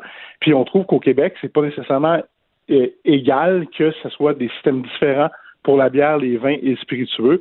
Donc, on considère qu'il devrait pouvoir avoir la possibilité pour les détenteurs de permis de négocier des ententes de rabais au volume avec les fournisseurs. Et la majorité des, la majorité des fournisseurs des importateurs euh, de vin au Québec sont d'accord avec ça. Mais ce que vous me dites, M. Lefebvre, c'est que si vous pouviez avoir accès à ce fameux tarif au gros euh, pour l'achat en volume, euh, au bout du compte, peut-être que vous pourriez vendre votre vin moins cher aux consommateurs au bout du compte, parce ce qui intéresse les gens, c'est la facture. C'est quand même Tout à fait. je, pense que vous avez bien compris le, le, mécanisme et le principe. Puis on pense aussi, nous, comme association, ça permettrait peut-être d'avoir un peu plus de diversité dans l'offre. Oui, parce que euh, je remarque, je remarque que quand je fréquente euh, plusieurs établissements montréalais, même à Québec, que plusieurs restaurants se tournent vers l'importation privée. Est-ce que ça, peut être une explication, euh, justement? Le, recours à l'importation privée est une conséquence directe du fait qu'il y a une clientèle qui recherche davantage de choix qu'est-ce qui est offert euh, par le, monopole de la SAQ ou par les, canaux d'approvisionnement réguliers. Effectivement, aussi au fur et à mesure que se développe l'intérêt des Québécois pour le vin, pour des vins particuliers. les vins nature, entre autres. C'est ça. c'est quelque chose qui est justement qui est moins disponible sur le marché, donc faut aller en importation privée ou faut aller euh, faut aller dans d'autres processus. Puis on pense aussi que euh, c'est important de démocratiser le vin, de démocratiser les produits uniques et de, faire en sorte que les gens les connaissent davantage. Puis effectivement, la, la, la distribution des prix de gros là-dessus, puis aussi la possibilité d'avoir accès à plus de produits euh, serait définitivement des pas dans la bonne direction. Merci beaucoup, David Lefebvre. Vous êtes vice-président de Restaurants Canada. Je rappelle que vous avez émis un rapport, vous demandez à la SAQ de permettre aux restaurateurs de négocier des rabais au volume pour le vin et les spiritueux, comme c'est le cas pour la bière. Je vous remercie beaucoup. Bonne journée. Bonne journée. Geneviève Peterson, la seule effrontée qui sait se faire aimer. Jusqu'à 15, vous écoutez Les effrontés. On se parle euh, du documentaire, du film Soleil Noir. Euh, depuis quelques années, le Mexique est miné par une vague de meurtres, d'enlèvements, de disparitions de milliers de femmes. Et ce ne sont pas seulement des femmes, ce sont aussi des journalistes qui disparaissent, qui sont assassinés, des prêtres, des étudiants, des migrants, des voyageurs. Et euh, je suis avec le réalisateur de ce documentaire Soleil Noir, Julien Elie. Bonjour, Monsieur Elie. Bonjour. Juste avant de commencer, euh, j'ai terminé euh, le visionnement de votre documentaire ce matin avant de venir ici à la station. Un documentaire quand même qui dure 2h33, mais il faut l'écouter. Il faut écouter ces 2h33-là parce que j'en suis encore bouleversée. Pour vrai, euh, ce sujet d'assassinat de femmes au Mexique, on en parle depuis quelques années à cause notamment euh, de l'état de Ciudad Juarez. Je sais pas si c'est comme ça qu'on le prononce. mon, mon, mexicain est vraiment moyen. Euh, ça commence en 93 avec une série de meurtres de femmes sans précédent. Et je veux juste savoir dans quel contexte ça a commencé ces meurtres-là de femmes, parce que dans votre documentaire, on fait allusion à des hommes qui voulaient protester contre l'ALENA, et ça, je le savais pas. Ben, ce qui ce qui euh, ce qui m'a poussé à faire ce film-là, c'est quand j'en ai entendu parler la première fois il y a à peu près 20 ans, donc en 98, quand ça avait, euh, ça avait déjà commencé depuis quelques années, puis ça, ça commençait à faire les manchettes. Euh, puis ce qui était, ce qui a motivé ma, décision, de m'y intéresser, c'est qu'on on savait rien de ce qui se passait. Je pense qu'aujourd'hui, on sait toujours à peu près rien. Ben, euh, excusez-moi, mais je pense qu'on le sait, mais qu'on fait rien. Je pense que c'est une importante nuance. Ben, non, mais ce que je veux dire, c'est que les, les, hypothèses sont multiples. Puis euh, il y, a toutes sortes de gens qui avancent des théories. Euh, c'est sûr que ça, ça fait partie, effectivement. Il y a beaucoup d'hommes d'affaires, pour faire référence à ce que vous avez demandé, d'hommes d'affaires de la région de Ciudad qui, pour protester contre le traité de l'ALENA, auraient trouvé une sordide façon de, de, manifester leur, leur, leur, mécontentement. Mais après, c'est comme devenu un sport là, de chasser les femmes. Pour certains, oui, mais il faut savoir aussi que là-dedans, il y a aussi des. C'est pas un groupe d'assassins qui ont tué ces femmes-là, c'est plusieurs groupes, c'est plusieurs causes qui sont. Euh, on, s'est dit dans le film aussi. Euh, la ville de Ciudad Juárez est devenue une des villes les plus violentes du monde en 2010. Ben, la plus violente avec 3000 homicides. Je sais pas si vous imaginez, là, je pense qu'au Canada, il y a peut-être 250 homicides annuellement. Non, non, c'est littéralement un hécatombe. 3000 personnes tuées en une seule année. Donc, le gouvernement euh, a envoyé l'armée et la police fédérale. Euh, et euh, comme par hasard, le nombre de le taux de femmes tuées, disparues a augmenté. Et on a la preuve, c'est documenté que la police fédérale et l'armée est impliquées aussi. Donc, c'est pas c'est pas un groupe. c'est ça qui fait que c'est complexe. Puis je vous dis qu'on sait toujours rien tout à fait parce qu'on n'a jamais pu faire vraiment des enquêtes approfondies. les journalistes, vous l'avez dit, se font assassiner au Mexique. On, Il y en a eu 17 dans une année. Oui, oui, bien sûr. Là, depuis 2000, euh, je dirais, enfin, depuis à peu près 10 ans, on est à 140 c'est l'endroit le plus le plus dangereux sur terre à peu près pour pratiquer le, métier de journaliste. Tu sais, moi, quand, évidemment, comme citoyenne, quand j'ai commencé à, prendre connaissance de cette épopée meurtrière de femmes au Mexique, mon premier réflexe, ça a été de me dire, ben voilà, c'est des filles qui sont en lien avec les, les cartels, des filles qui ont, c'est poche à dire, là, mais de mauvaise vie, mais, mais c'est pas ça, là. Il y en a, mais c'est pas ça. Ben non, mais pas du tout, parce que ça, ça c'est justement c'est l'argument euh, facile utilisé par les autorités. C'est pour dire que presque elles le méritent finalement, comme un peu avec les femmes autochtones au Canada. Euh, c'est des, ben, prostituées. Euh, ah oui, il y a des liens à faire. C'est des prostituées ou ce sont des, des, des héroïnomanes, donc c'est pas grave si elles se font tuer. Euh, alors oui, effectivement, il y a bien sûr euh, des, des, jeunes filles qui se prostituaient, qui ont été assassinées, mais de toute façon, ça n'a aucune importance. La, la, ce qui est important, c'est qu'il n'y a pas d'enquête policière et que ces filles-là sont, sont pas, ces jeunes filles-là sont pas protégées euh, par l'État. Euh, les, les, médias aussi participent beaucoup à ça au Mexique, malheureusement. C'est pas C'est-à-dire? Ben, les, les, grands groupes médiatiques euh, tiennent le, discours du gouvernement. C'est-à-dire que euh, quand, puis c'est ce qu'on nous on reçoit comme information du Mexique souvent, c'est que les gens qui se font tuer, ben, c'est qu'ils sont impliqués dans le trafic de la drogue, alors que c'est complètement faux. Euh, c'est une infime partie des victimes au Mexique. Euh, de gens qui ont un lien avec le, trafic de drogue. Les victimes au Mexique, ce sont des, des innocents, ce sont des paysans qui défendent leur terre. Oui, puis il y, a même du travail forcé. Les cartels de drogue enlèvent des bus entiers de personnes pour les forcer à travailler dans des entreprises soit illégales ou légales. Tout à fait. Le, narcotrafic, euh, ils ont, ils ont bien compris hein, le, capitalisme moderne. Donc, eux, la drogue, c'est qu'un aspect des revenus. Euh, les avocats qu'on mange, par exemple, au Canada, sont tous euh, produits par les, enfin, la grande majorité par, par les narcotrafiquants. Oui, on dit appelle ça les avocats de sang maintenant. Oui, oui, tout à fait. Et effectivement, il y a des régions du Mexique où encore récemment, hein, c'est arrivé, je pense au mois d'avril, parce que dans le film, on en parle d'un autobus au complet qui, mm-hmm. qui où, où, les passagers disparaissent. C'est arrivé encore au mois d'avril. Il y a une, 25, je pense, passagers qui ont, qui ont disparu. Il y avait plusieurs enfants d'ailleurs à bord et on ne sait toujours pas euh, ce qui est arrivé à ces gens-là. Il y a un moment dans le documentaire où on a la mère d'une jeune fille euh, qui est disparue, euh, bon, dans des circonstances qu'on ne connaît pas, malheureusement. elle va voir la police et la police lui dit Écoutez-vous pas, madame, votre fille n'est pas morte, ils font juste la prostituer. Ne vous inquiétez pas. Ben, ça, montre euh, la négligence policière puis le mépris euh, pour les pour les victimes. Euh, c'est ce qui fait que les gens ont la difficulté au Mexique. Il n'y a, pas de réparation. non seulement il n'y a pas d'enquête, mais il n'y a aucune façon d'avoir justice. Mais il y a quelque chose qui m'a étonné, puis je trouvais ça, ce, témoignage-là quand même était particulièrement parlant, cet effet-là. C'est la, la résignation des, des personnes à qui vous avez parlé c'est comme si c'était rendu normal, en quelque sorte, que des femmes disparaissent, qu'on les retrouve assassinées. Tu sais, on parle de femmes qui ont été démembrées, torturées avant leur mort. C'est rendu comme le quotidien de, ces personnes-là. Ouais, mais euh, je pense pas qu'ils sont résignés. moi, moi, au contraire, je les vois plutôt comme euh, ce sont un peu des héros qui luttent tous les jours parce que ceux et celles qu'on voit dans le film, euh, ils prennent des risques considérables et ils se battent pour. Euh, donc, je, je, je crois pas qu'ils soient résignés, mais résignés dans le sens de c'est ça qui se passe puis on peut, c'est ça qui va continuer à se passer. Bien sûr, et on n'a pas le choix donc de nous-mêmes de chercher nos, nos propres euh, parents disparus parce que la, la, la police le fait pas. Mais, mais ce que je pense qu'il est important de rappeler, c'est que quand on parle comme ça de la violence au Mexique, on euh, c'est quelque chose qu'on entend souvent, de, une réaction, c'est de dire, ouais, ben, c'est, dans la culture mexicaine. évidemment, c'est... Ben, c'est ça, là. Euh, je veux qu'on en parle de ça parce que, évidemment, euh, ce qu'on lit souvent, c'est, ben, les, c'est ça, c'est dans la culture mexicaine, les femmes sont considérées comme du bétail, c'est une culture de, de cartel sanguinaire, donc c'est ça, ils ont qu'est-ce qu'ils méritent en quelque sorte, quelque chose comme ça. Ben, évidemment, j'imagine que vous êtes d'accord avec moi, c'est pas du tout le cas. les Mexicains, j'ai fait ce film-là parce que j'aime beaucoup le Mexique. Mm-hmm. Et les Mexicains, ce sont des gens profondément pacifistes. Euh, et, et, et c'est une minorité de gens qui, euh, qui profitent de ce système-là. Il euh, faut savoir aussi que c'est pas pas unique au Mexique. C'est la, la, violence extrême, elle se produit toujours dans des poches de pauvreté, dans des conditions difficiles. Et, et, on a tous une responsabilité par rapport à ce qui se passe au Mexique. Pourquoi? À, ben, à cause de nos échanges commerciaux. Par exemple, les, on parle des femmes de Ciudad Juarez qui ont été victimes d'assassins cruels. Elles le sont toujours d'ailleurs. Euh, depuis la fin des années 90. Mais, mais euh, je ne veux, pas enlever la responsabilité aux Mexicains. Ils sont évidemment responsables de, de ces actes-là.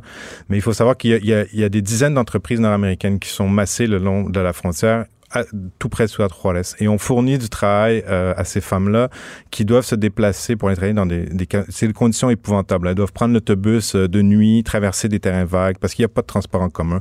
Et jamais ces entreprises-là, alors que des, des, centaines de femmes disparaissaient, ont fourni la moindre sécurité et c'était leur, c'est leur main-d'œuvre dont ils profitent abondamment parce qu'ils les payent des salaires dérisoires. Donc, je, je pense que le Mexique, s'inscrit, la, la, violence du Mexique s'inscrit dans un cadre beaucoup plus large. Euh, de consumérisme. Ben, tout à fait. Euh, on peut parler du tourisme aussi. On est, on, les Québécois, on voyage beaucoup au, tourisme, au, au Mexique. J'arrive du Mexique, je me sens tout soudainement très, très mal. Non, mais il faut, mais, mais je pense que c'est pas, c'est pas de, de, remettre en question tout ça, c'est juste peut-être de se poser, par contre, certaines questions. Euh, euh par exemple. Ben, y a des Parce qu'on fré on fréquente beaucoup les resorts. Euh. Oui, mais c'est, mais justement, mais ces resorts-là, on, on, déplace des populations. Des gens se font assassiner parce qu'ils défendent leur terre, parce qu'on y construit des hôtels. Je sais pas si vous avez, vous avez été à Cancun, beaucoup de Québécois voyagent à Cancun, mais quand vous décollez de Cancun, c'est, un désastre. Euh, c'est un désastre. Un désastre visuel. Oui, parce que ce ne sont que des hôtels. Donc, il y avait, il y avait des gens qui habitaient là. Donc, euh, on peut voyager, mais il faut se poser euh, certaines questions. Donc, vous fréquentez pas les resorts mexicains? Euh, non. euh, écoutez, là, vous l'avez dit tantôt, mais je veux qu'on revienne là-dessus. Euh, ce qui est assez incroyable dans le film, puis il y a de la documentation pour prouver tout ça, évidemment, c'est que la police, les militaires, le gouvernement est en quelque sorte impliqué dans ces assassinats-là. Ils ont les mains tachées de sang. Je, veux juste comprendre pourquoi ils font rien, parce qu'évidemment, la population est pas de leur bord à ce niveau-là. Là. Mais comment ça peut se passer? Comment ils peuvent être... Est-ce que c'est de la corruption? C'est quoi? Le, le, un des, des, problèmes euh, majeurs au Mexique, c'est la corruption et l'impunité. Euh, Parce qu'ils sont pas assez payés, les policiers, fait qu'ils sont facilement corruptibles? C'est une explication, mais il y en a d'autres. C'est que ça, ça, dure depuis des années. Euh, encore une fois, la position géostratégique du Mexique, tout à l'heure, on parlait de la présence d'entreprises euh, nord-américaines au Mexique qui, qui pourraient faciliter aussi ce, ce, l'insécurité. Aussi, le, le Mexique est, est, est, positionné de façon idéale pour le trafic de la drogue. Donc, il faut aussi mettre ça dans le contexte. Et il y a beaucoup de policiers tout à fait honnêtes comme des politiciens qui font leur travail. Évidemment, il faut pas tout noircir. Le problème, c'est que c'est que les, ils ont ils ont des moyens dérisoires pour lutter contre. Écoutez, les, les, les narcotrafiquants sont surarmés. Euh, ils sont suréquipés, surentraînés. Ce sont souvent des, des anciens des forces armées spéciales de pays d'Amérique latine qui se sont si vous voulez, ils ont changé de métier puis sont devenus narcotrafiquants. Donc, c'est des gens qui connaissent très bien le, le, le combat et les policiers sont pas de taille. Est-ce que vous pensez, Julien Elie, qu'à force d'attirer l'attention peut-être de la communauté internationale, euh, un peu comme c'est le cas des femmes autochtones ici, euh, la situation pourrait changer? Ben, ben oui, je, le souhaite. Puis c'est le, film, on le présente depuis euh, depuis le mois de décembre à travers le monde. On a, présenté le film dans plus de 25 festivals. Euh, puis j'espère qu'il sera vu encore le plus possible. J'espère aussi qu'au Mexique, ça va participer au débat. Euh, le film sort dans deux semaines au Mexique sur une trentaine d'écrans. Mais avez-vous peur pour votre vie si vous allez là-bas? Parce qu'on a vu des gens qui militaient, qui, revendiquaient, qui cherchaient des personnes disparues, qui, sont, qui sont mortes, qui ont été assassinées. Ouais, mais ma sécurité, euh, le, le, danger que j'ai affronté est moindre. Je sais même, c'est même, c'est rien comparé à, ceux, à celui de ceux et celles qui sont dans le film que vous avez vu, qui, qui, eux tous les jours doivent se lever. Si on parle des journalistes, par exemple, les journalistes qui nous ont aidés pour le film, qui nous ont informés. Oui, ils sont que, toujours là. Ils sont toujours là. Puis eux, ils ont, ils ont pas moyen de s'échapper. De toute façon, c'est leur pays. Où est-ce que vous voulez qu'ils aillent Ces gens-là sont vraiment en danger. Donc, c'est sûr qu'on se pose des fois la question, mais on, on fait attention. Puis je, je, je me sens pas visé en particulier. C'est à l'affiche depuis le 6 septembre. Où est-ce qu'on peut le voir? Alors, il est à l'affiche à Montréal dans quatre cinémas, à la Cinémathèque tout près de vos studios au centre-ville de Montréal. Mais si on n'est pas à Montréal, ça se peut-tu? Oui, au CLAP à Québec. Mais laissez-moi terminer sur Montréal. le cinéma Beaubien, euh, et le cinéma moderne sur le plateau Montréal et le cinéma du Parc avec sous-titres anglais. Et vous pouvez le voir au CLAP à Québec depuis également le 6 septembre. Il va être disponible en région aussi. Je sais que Rimouski est sur la liste. Euh, il devrait en avoir d'autres. Et j'insiste sur une chose, euh, je sais que souvent on entend parler de documentaires et on se dit ben il va passer à la télé la semaine prochaine. Je peux vous assurer que c'est pas le cas de Soleil Noir. C'est pas un film qui a été fait du tout pour la télévision pour nous donner la liberté la plus totale. On le fait sans fond de télévision et, euh, et, et, non, donc il ne se passera pas à la télévision. Donc si vous voulez le voir, allez le voir au cinéma. C'est important d'aller voir les films si on veut que des documentaires comme celui-là, des documentaires importants, puissent continuer à être, à être faits, à être produits. Merci Julien Elie, réalisateur du documentaire Soleil Noir. Vraiment, c'est à voir. Mais attachez votre truc avec la broche puis sortez votre boîte de Kleenex. Merci de l'invitation. Merci à vous. Pendant que votre attention est centrée sur vos urgences du matin, vos réunions d'affaires du midi, votre retour à la maison ou votre emploi du soir, Celle de Desjardins Entreprises est centrée sur plus de 400 000 entreprises à toute heure du jour. Grâce à notre connaissance des secteurs d'activité et à notre accompagnement spécialisé, nous aidons les entrepreneurs à relever chaque défi pour qu'ils puissent rester centrés sur ce qui compte, le développement de leur entreprise. Écrivaine, Blogueuse. scénariste et animatrice. Geneviève Peterson. La Wonder Woman de Cube Radio. Suis avec Catalina Brissegno parce que Catalina, elle est spécialiste des transformations numériques. Elle est aussi professeure invitée à l'École des médias Lucam. Bonjour, Catalina. Bonjour, Geneviève. Tu es là parce que euh, The Guardian a révélé la semaine dernière qu'Apple euh, s'est assuré que son application d'assistance vocale, donc la fameuse Siri, OK, Mhm. qui marche pas très bien, je, je veux le dire à chaque fois. Euh, surtout quand on a un accent québécois. Ah non, mais moi, le Siri, ça m'énerve.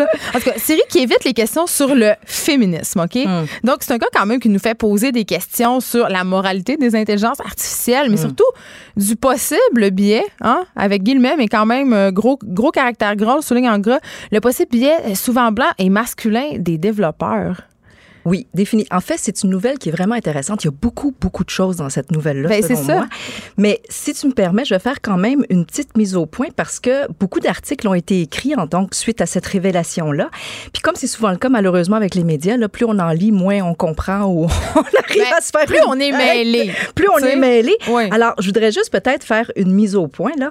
Euh, en fait, euh, à la lecture de certains grands titres, on a l'impression effectivement que Apple refuse, ou Siri, en fait, l'assistant personnel de Apple, refuse toutes les requêtes qui concernent le féminisme. Or, c'est pas tout à fait le cas. Oh, oh, oh, il y a une nuance. Oui, oui, tout à fait. Et je te dirais qu'au contraire, en fait, Apple, en fait, a reprogrammé Siri pour qu'elle puisse répondre à la question. Soit elle le fait de manière politically correct ou Ben, un peu neutre. ben, comme quand on pose Mais- une question à Siri, c'est toujours politique. Mais elle, elle- avant, elle répondait carrément Je ne peux répondre à cette question. Alors, moi, je l'ai- moi, je l'ai testé ce matin, euh, Geneviève. Puis, lorsqu'on lui pose la question Qu'est-ce que le féminisme Siri nous renvoie évidemment toutes sortes de liens euh, d'information hein, pour qu'on puisse euh, s'informer sur ce qu'on on entend par féminisme et l'ensemble. Tout à fait. Ça nous permet de nous informer sur les mouvements féministes, etc. Lorsqu'on lui pose la question Siri, es-tu féministe? Oh là, la, ouais. la réponse qui vient, c'est je pense que tous les humains devraient être traités sur un pied d'égalité ou que tous les humains, en fait, euh, méritent qu'on les respecte. Alors, euh, Euh, là, on fait un déjà petit là, détour. ben, on fait un léger détour, mais quand même, on n'évite pas nécessairement la question. Mais attends, Et attends, puis- Catalina, ce qu'on dit quand même, c'est assez révélateur. On fait exprès de ne pas prononcer le mot féministe parce que pour beaucoup de gens, et je pense que les développeurs d'Apple en sont très conscients, le féministe, c'est un mot qui est péjoratif. Alors, ça, je pense que c'est la question fondamentale. Moi, je pense C'est aussi. comment on en est venu. Puis ça, excuse-moi, mais c'est pas un problème de Apple. Non. C'est comment notre société, en 2019, en est venue à avoir si peur du mot féminisme? Alors là, ça nous rappelle hein, les relents en 2016, où est-ce que même euh, la ministre Lise Thériault, ici, euh, sous euh, le gouvernement Couillard, qui était pourtant Elle ministre de la oui. condition féminine, avait refusé d'utiliser ce qualificatif-là. Et ça, ça, je pense que c'est la vraie question. Comment ça se fait qu'aujourd'hui, je peux me qualifier comme une grande par exemple, du droit pour les enfants ou du droit des Autochtones, mais que si je dis je suis pour le droit des femmes et de l'égalité des sexes, alors là, c'est sujet à polémique. Alors, je pense que euh, il, faut qu'on se pose des questions sur notre capacité, justement, à ne pas avoir peur de ces mots-là euh, et du mot féminisme. Mais cela étant dit, euh, pour revenir à, à Syrie, en fait, c'est sûr que ça révèle aussi, puis ça aussi, c'est de plus en plus documenté, le fait que l'UNESCO donne ce chiffre, par exemple, que seulement euh, 12 euh, des chercheurs en intelligence artificielle dans le monde sont des femmes.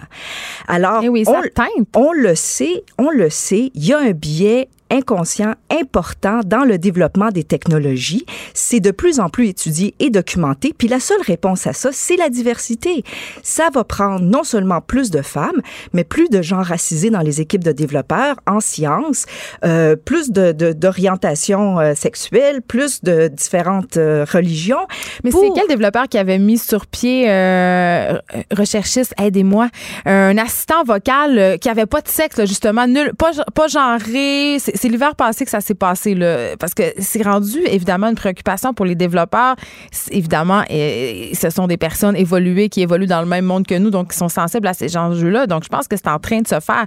Mais la majorité des assistants vocaux sont encore des voix féminines. C'est encore des voix féminines. Et évidemment, il y a plusieurs qui considèrent que ça teinte notre façon dont on interagit avec les êtres, entre guillemets, féminins. Mm-hmm. Cela étant dit, moi, quand même, je me pose aussi d'autres questions quand je lis une nouvelle comme celle-là, qui est celle de nos attentes par rapport aux intelligences artificielles, aux robots et aux machines. Mhm. Moi, je trouve quand même euh, sidérant euh, qu'on s'attende à ce qu'un assistant personnel ou une intelligence artificielle doit forcément me livrer une opinion. Si ça n'a pas nous répondre. À ne pas. Écoute. On veut qu'elle ouvre les lumières. Justement, je veux dire, je pense, et c'est la position d'Apple de dire, écoutez, nous, on est là pour fournir des faits, pas des opinions.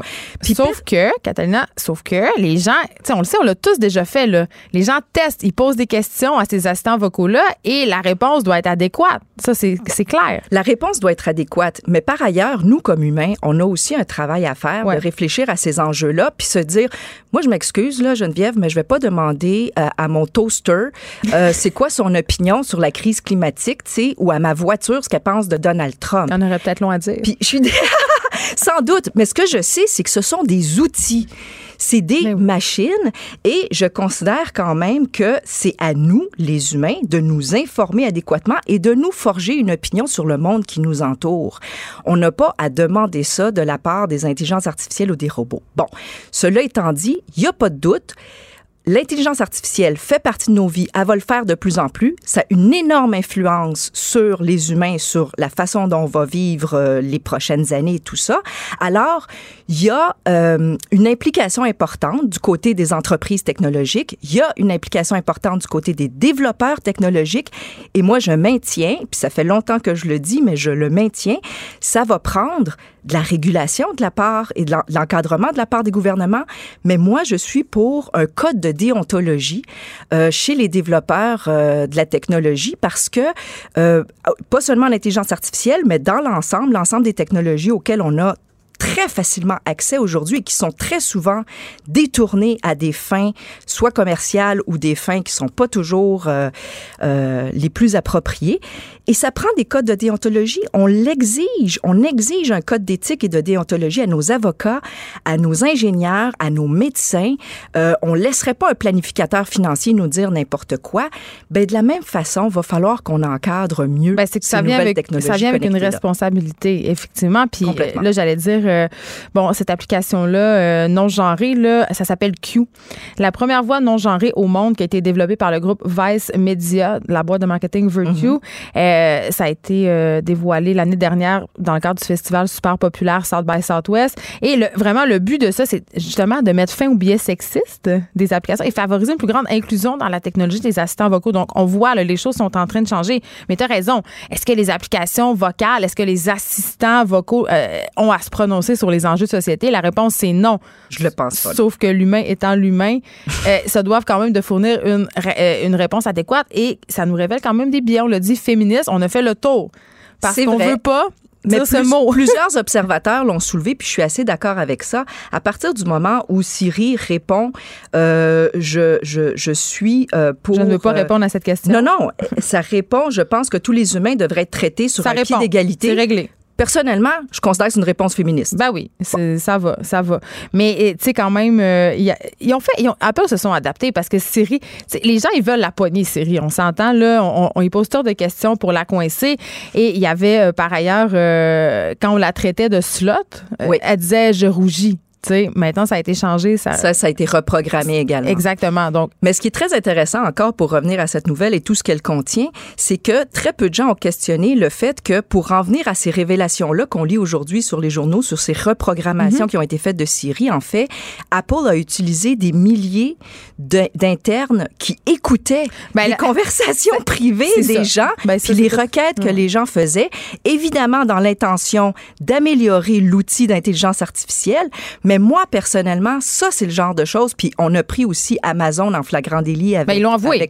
ils l'ont avoué. toujours nié. Ils, ils, ont des employés complets dont le travail est d'écouter ce que Alexa reçoit comme information. Toujours dans le but d'améliorer Alexa, mais toujours dans le but d'améliorer la chose. Soit, mais il reste que ça, personnellement, ça, pour moi, ça me questionne davantage et ça soulève beaucoup plus de questions que euh, le fait de dire, bon, mais là, Siri, on a essayé de reprogrammer pour donner une réponse plus adéquate à ces, à ces questions-là. Mais tu as raison. Euh, la vraie question, c'est celle-là, la protection de nos données puis à quel point ces assistants vocaux-là euh, sont rendus omniprésents et sont tentaculaires aussi dans euh, les choses dont ils peuvent avoir accès. L'écoute passive, c'est on en parle souvent ici à l'émission, c'est très, très, très préoccupant. Merci, Catalina Brissegno.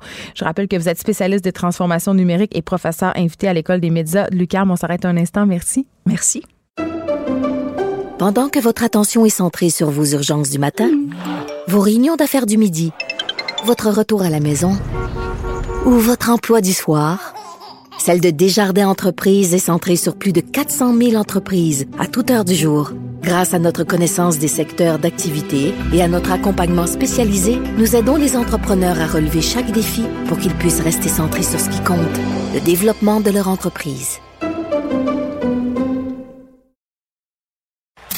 Écrivaine, Blogueuse.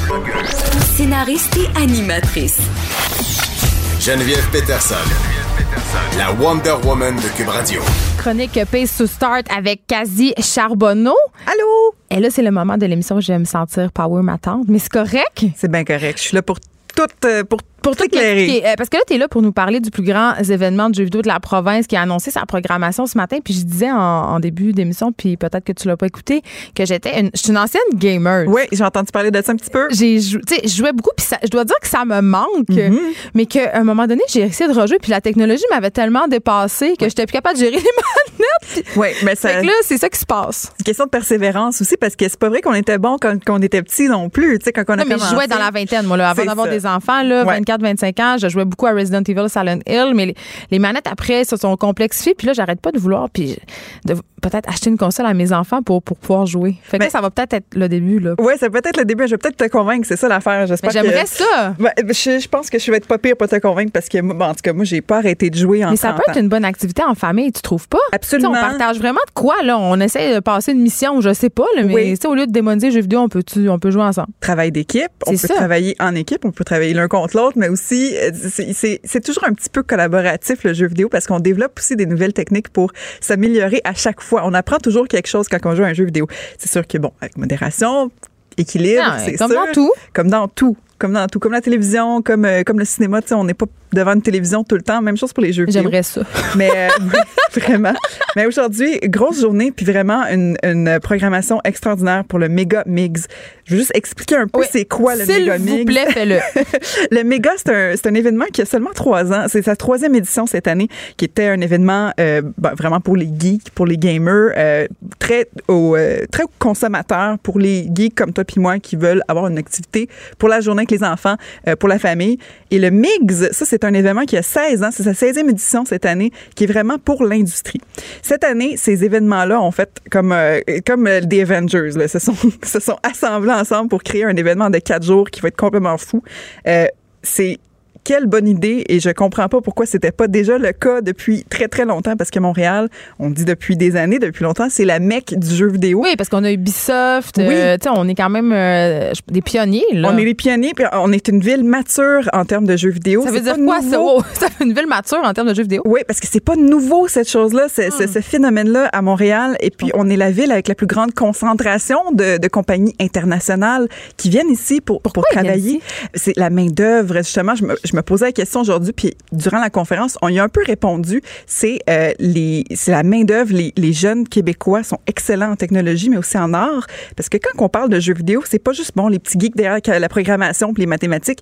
Il y a aussi des jobs. Tu peux être comptable en jeux vidéo, tu peux être PR en jeux vidéo. Il y, a, tout, ben, tous les jobs possibles c'est comme le cinéma un peu, mais tu vas en plus chercher un aspect technique et puis une continuité aussi dans les jeux vidéo maintenant, surtout en 2019, quand un jeu sort, souvent, c'est pas la dernière chose qui, qui sort de ce jeu-là. Ça on veut va sortir des des, extensions. Ouais. On va ajouter des trucs. Donc, euh, c'est vraiment, euh, c'est des emplois qui continuent. J'arrête c'est- pas de payer des extensions de Sims à mes enfants. Les extensions de. Sims, les extensions de Sims, ça fait 20 ans qu'on les paye, ces Hey, extensions-là. ça coûte cher, là, de C'est- l'extension, là. Oui, vraiment, c'est des C'est comme je réhypothèque 50 ma maison chaque fois. 20 piastres de l'extension, quasiment. Exactement. Et à Montréal, on a, euh, au Québec, on a vraiment cet ADN-là. On est très avancé en technologie. Puis aussi, c'est, on, on a attiré les compagnies il y a très longtemps euh, vers Montréal, puis c'est resté. Puis là, ça l'a fait en sorte que ceux qui ont commencé dans les grosses compagnies, ils ont grandi, ils ont décidé, je vais me partir mon propre studio. Fait que là, il y a plein de micro-studios qui ouvrent.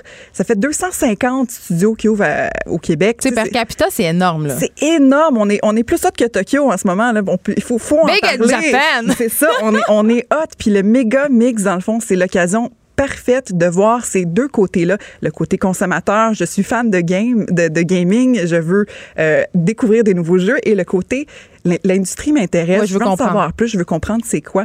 Moi, je trouve ça surtout pertinent pour les jeunes adolescents qui qui trouvent que le jeu vidéo est intéressant, non seulement une à profession? jouer, mais comme une profession. Ah. Parce que, bon, moi, j'ai passé, moi, j'ai manqué ma shot parce que quand j'étais adolescente, on me disait, tu veux, tu veux travailler, tu veux faire des jeux vidéo? Ah, cool. Tu veux être astronaute aussi? Tu sais, c'était comme inatteignable. Mais, Parce que t'étais une fille? ben, ça, ça, c'est une autre, c'est une autre discussion. Donc, la oui. réponse, c'est oui. Oui, euh, oui, mais tu sais, on dit la même chose aux petits gars parce qu'on on, on ne savait pas à quel point c'était un milieu accessible, surtout au Québec. Donc, moi, de, quand je vois des jeunes là, qui, qui créent, qui, qui vont programmer leurs propres jeux vidéo, allez-y à cet événement-là, allez parler à des pros. Eux autres, ils vont vous prendre sous leurs ailes, sont vraiment contents, puis ils veulent des stagiaires, ils veulent du monde. Pas parce que la Ils pénurie de main-d'œuvre, c'est là aussi. Ben c'est ça. la- ben, ils- ils cherchent encore leur programmeur. Hey, programmeur, là, c'est pas un petit salaire que tu fais là-dedans. Fait que moi, je me dis, on- tu commences dans les 60, 70, là, tu sais. Hmm. Fait que c'est comme, c'est sûr que ça dépend des studios, mais euh, il y a terriblement de, de main-d'œuvre. Il y a beaucoup, beaucoup, beaucoup d'opportunités. Puis il y a, il y a plein de postes à J'ai combler. presque le goût de me réorienter. Ben, je vous dis, c'est parce que moi, je suis passionnée de ça parce que j'ai manqué le bateau. J'ai Oh manqué non. le bateau. Fait que moi, je veux voir tous les, les petits jeunes quasi là, qui sont motivés puis qui se font dire non, non. Allez-y à cet événement-là, allez rencontrer les gens, allez tester les jeux. C'est euh, dans le fond, c'est du 16 au 19 novembre. C'est dans le vieux port en plus, sur le bord de l'eau. Ça va être super. Euh, tu vas pouvoir tester des jeux dans la portion méga qui sont les deux premiers jours, le 16 et 17. Tu vas pouvoir tester les jeux. Euh, des Mais jeux- quel jeu, mettons? les- ben, c'est surtout de l'industrie montréalaise, mais il va y avoir des, toutes les compagnies. On est toutes là ici, donc tu vas pouvoir tester, mettons, euh, les jeux Outlast, qui sont des jeux euh, faits par euh, Red Barrels, qui est la compagnie qui est comme euh, qui présente cet événement-là. Mais tout le monde va, toutes les compagnies vont avoir leurs jeux. On va en, on va en découvrir là-bas qu'on n'a jamais vu, avoir des exclusivités, Il y a des, dévoilements. sorties là-bas? Oui, oui, il y a vraiment des sorties. Mais C'est c'est comme, euh, c'est comme un petit peu des Oscars. tu sais, On annonce des nouveaux films. tu sais, C'est des affaires comme ça. Euh, il va y avoir des installations géantes, euh, comme un jeu de, de Pong géant. Euh, des- il va y avoir des- de la réalité virtuelle. On a toujours voulu essayer ça, la réalité virtuelle. On n'achète pas un casque à 700 pièces. On va l'essayer, un événement comme ça. Les enfants capotent. Là. Fait que, J'ai euh, essayé ça une fois, je manquais mourir. ah, moi, j'ai eu très, très peur aussi. Ils m'ont fait tomber en bas d'une falaise avec Hugo Meunier. J'étais là, c'était le fun. C'est vrai, t'étais avec moi. Oui, c'était mon idée. Oh mon Dieu, j'ai euh, mon mascara a tout coulé dans ma face. J'ai hurlé, j'ai crié, j'ai pleuré, puis, euh, puis j'y croyais pas tant. hein. Je sais pas si tu t'en rappelles. c'était- extrême, ça. On a Oh des là là. versions beaucoup plus calmes. On peut nager dans, dans l'océan aussi, dans, dans les jeux de réalité virtuelle. Ce qui est le fun, c'est on peut tester tous les jeux, on peut découvrir, on peut parler que les développeurs sont devant nous, on peut leur poser plein de questions. Moi, j'aimerais ça, amener des jeunes là-bas puis leur dire, hey, t'as-tu des questions sur l'industrie? Pose-lui, il est devant toi. Il peut te répondre, il peut te dire, hey, moi, j'ai commencé dans mon salon, euh, dans mon sous-sol à jouer aussi, puis regarde, maintenant, je suis boss puis je fais un million par année, tu sais. Hein? Ben, tu sais, moi, j'aimerais ça que, j'aimerais ça qu'on en parle plus. C'est le fun. Mais t'en parles avec brio, t'as l'air tellement passionné. Tu, je, je me dis, tu me donnes le goût de me réorienter. Je, je te le dis, ton Silent Hill, là, il y a un Resident Evil qui est sorti il y a sais. pas longtemps. Mais là. c'est ça, je sais. Puis là, je, je t'ai excitée, mais euh, OK. Mais là, je profite de toi, OK? Oui, vu que t'es oui, là, là. Euh, bon, euh, là, je me dis peut-être, peut-être. Puis là, si mes enfants sont à l'écoute, mais ça m'étonnerait, ils sont tous à l'école, ce qui est une bonne chose, mais parfois, ils me réécoutent en balado. J'aimerais peut-être ça. Peut-être est le mot le plus important de Mm. Oui. la phrase. Acheter une console à Noël Oui. euh, où le Père Noël va l'amener, Ernest. Oui, le? Père Noël. C'est ça. Mais qu'est-ce que je fais, mettons? comme- parce que là, il y en a tellement, puis c'est tellement cher. Oui. Je mettons, aide-moi. faut évaluer. faut évaluer qu'est-ce qu'on a. Ben, on n'a jamais besoin d'une console, mais Ouais, mais qu'est-ce que ça qui nous là. intéresse le plus? Est-ce qu'on veut un centre de divertissement qu'on va utiliser aussi pour Netflix, qu'on va utiliser aussi pour, euh, pour les autres applications, la musique, euh, ou pour des jeux ultra performants. Fait que ça, je suggérais comme PlayStation ou Xbox. Mais Moi, c'est ce que j'avais une PlayStation. La PlayStation 2. La PlayStation 2. Là, on est rendu à la 4 qui est à la fin de sa vie. Donc, est-ce que c'est le moment d'en acheter une? On attend où son, le, prix commence à descendre déjà. Mais quand on a des jeunes enfants, c'est sûr que je vais toujours quand même un peu suggérer la Nintendo Switch. Ah, c'est ça que tout le monde a. Là. Oui. Puis là, il y en a une nouvelle qui sort. Je l'ai testée. Elle n'est pas encore sortie, les amis, une petite exclusivité. Elle est tellement privilégiée. Oui, une petite Nintendo Switch Lite, c'est une version 100% portable, comme les petits 3DS.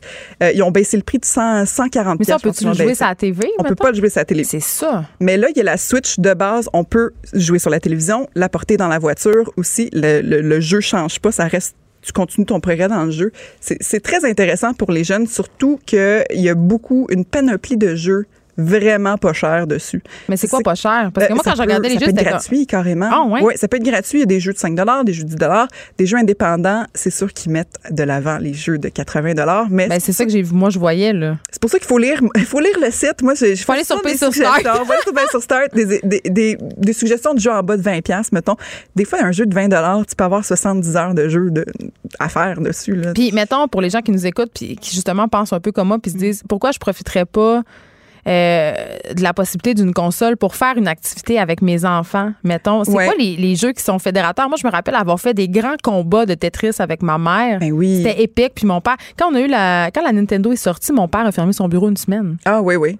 Ah Littéralement. Pas excessif du tout. On voit où je tiens euh, mon tempérament, mais pas excessif du tout. Il y a, mes parents jouaient à Mario Bros pendant une semaine. Mais c'est des, vrais, des, vrais fous. Ce qui est le fun, c'est que ces jeux-là, oui, il y a comme un, il y a un aspect multijoueur dans certains cas, mais pas tant que ça. Mais ça, c'est pas grave. Juste un enfant qui est, le fun à regarder. Tous les jeux sont, ils ont ce potentiel-là. Euh, moi, j'aime beaucoup les jeux indépendants, comme des jeux. Un jeu comme Céleste. C'est quoi un jeu indépendant? Un jeu indépendant à petit budget. Un petit studio, des fois, c'est cinq personnes qui ont travaillé dessus. Il y a un jeu euh, qui s'appelle Céleste qui a gagné énormément de prix a quelques années. C'est un jeu indépendant sur toutes les consoles. Il est sur Switch, il est sur, euh, il est sur PC, tu peux l'avoir sur PlayStation qui est un jeu excessivement difficile, mais ça fait partie du message du jeu qu'il faut persévérer. On tombe souvent. Il y a vraiment un message, euh, il y a un aspect psychologique un peu au jeu. C'est vraiment un, jeu de plateforme, donc tu sautes d'un bout à l'autre, faut que tu te rendes comme, comme Mario. Euh, mais c'est excessivement difficile. Mais il y a un revival quand même de Mario et de tous ces jeux parce que tu sais on est dans la nostalgie. Les gens qui jouaient quand ils étaient petits jouent encore, donc ça c'est Les jeux de plateforme, c'est une valeur sûre. Euh, beaucoup de, de studios indépendants à 5-6 personnes vont commencer avec ces jeux-là parce que technologiquement, c'est c'est plus faisable aussi. C'est pas des, des, jeux 3D avec du motion capture puis des vrais visages, là. mais euh, aussi c'est que c'est une formule gagnante souvent à cause que c'est un objectif tellement simple. On se rend du point A. Tu passes le tableau? Exactement. puis des fois c'est vraiment pas facile de faire ça. C'est là c'est un c'est un bel exemple euh, qui est accessible aux enfants aussi, mais il y a quand même un petit message qui est là-dedans. Puis il y a des jeux des fois qui a même pas de dialogue, il y a pas rien qui se passe de, de clair, mais le message est vraiment dans l'expérience. Oui, mais même pas. Des fois, si tu fais juste avancer, il y a un jeu qui s'appelle Journey, qui est un jeu, je pense, à 10 piastres. Là. C'est sur toutes les consoles, gagné plein, plein de prix, avec une trame sonore extraordinaire. Tu as l'impression d'être dans un film. Journey, c'est brailles quasiment à la fin. Je dois avouer que j'étais émotive. C'est quoi? C'est une aventure? C'est une aventure. Ton but, c'est juste, il faut que tu avances. Tu te rappelles-tu de Myst? Oui, ben oui. Ouais, ça, c'est un petit peu une expérience un petit peu plus séparante, par contre. Mais Myst, non, mais il y avait des énigmes. Tu sais, moi, je me rappelle, des nuits où j'ai pas dormi à, essayer de penser à comment je pourrais débloquer telle affaire, telle porte, parce que je comprenais rien. Toi, t'aimerais Resident Evil 7. Tu l'aimerais bien, Ah, mais là, arrête. Il est pas, il est pas difficile. Après 10 minutes, tu l'as, la, la technique. Euh, avec les manettes. Est-ce que, OK, attends, euh, avant de te laisser t'en aller, il y a quelque chose qui me choque que j'entends souvent. Mm.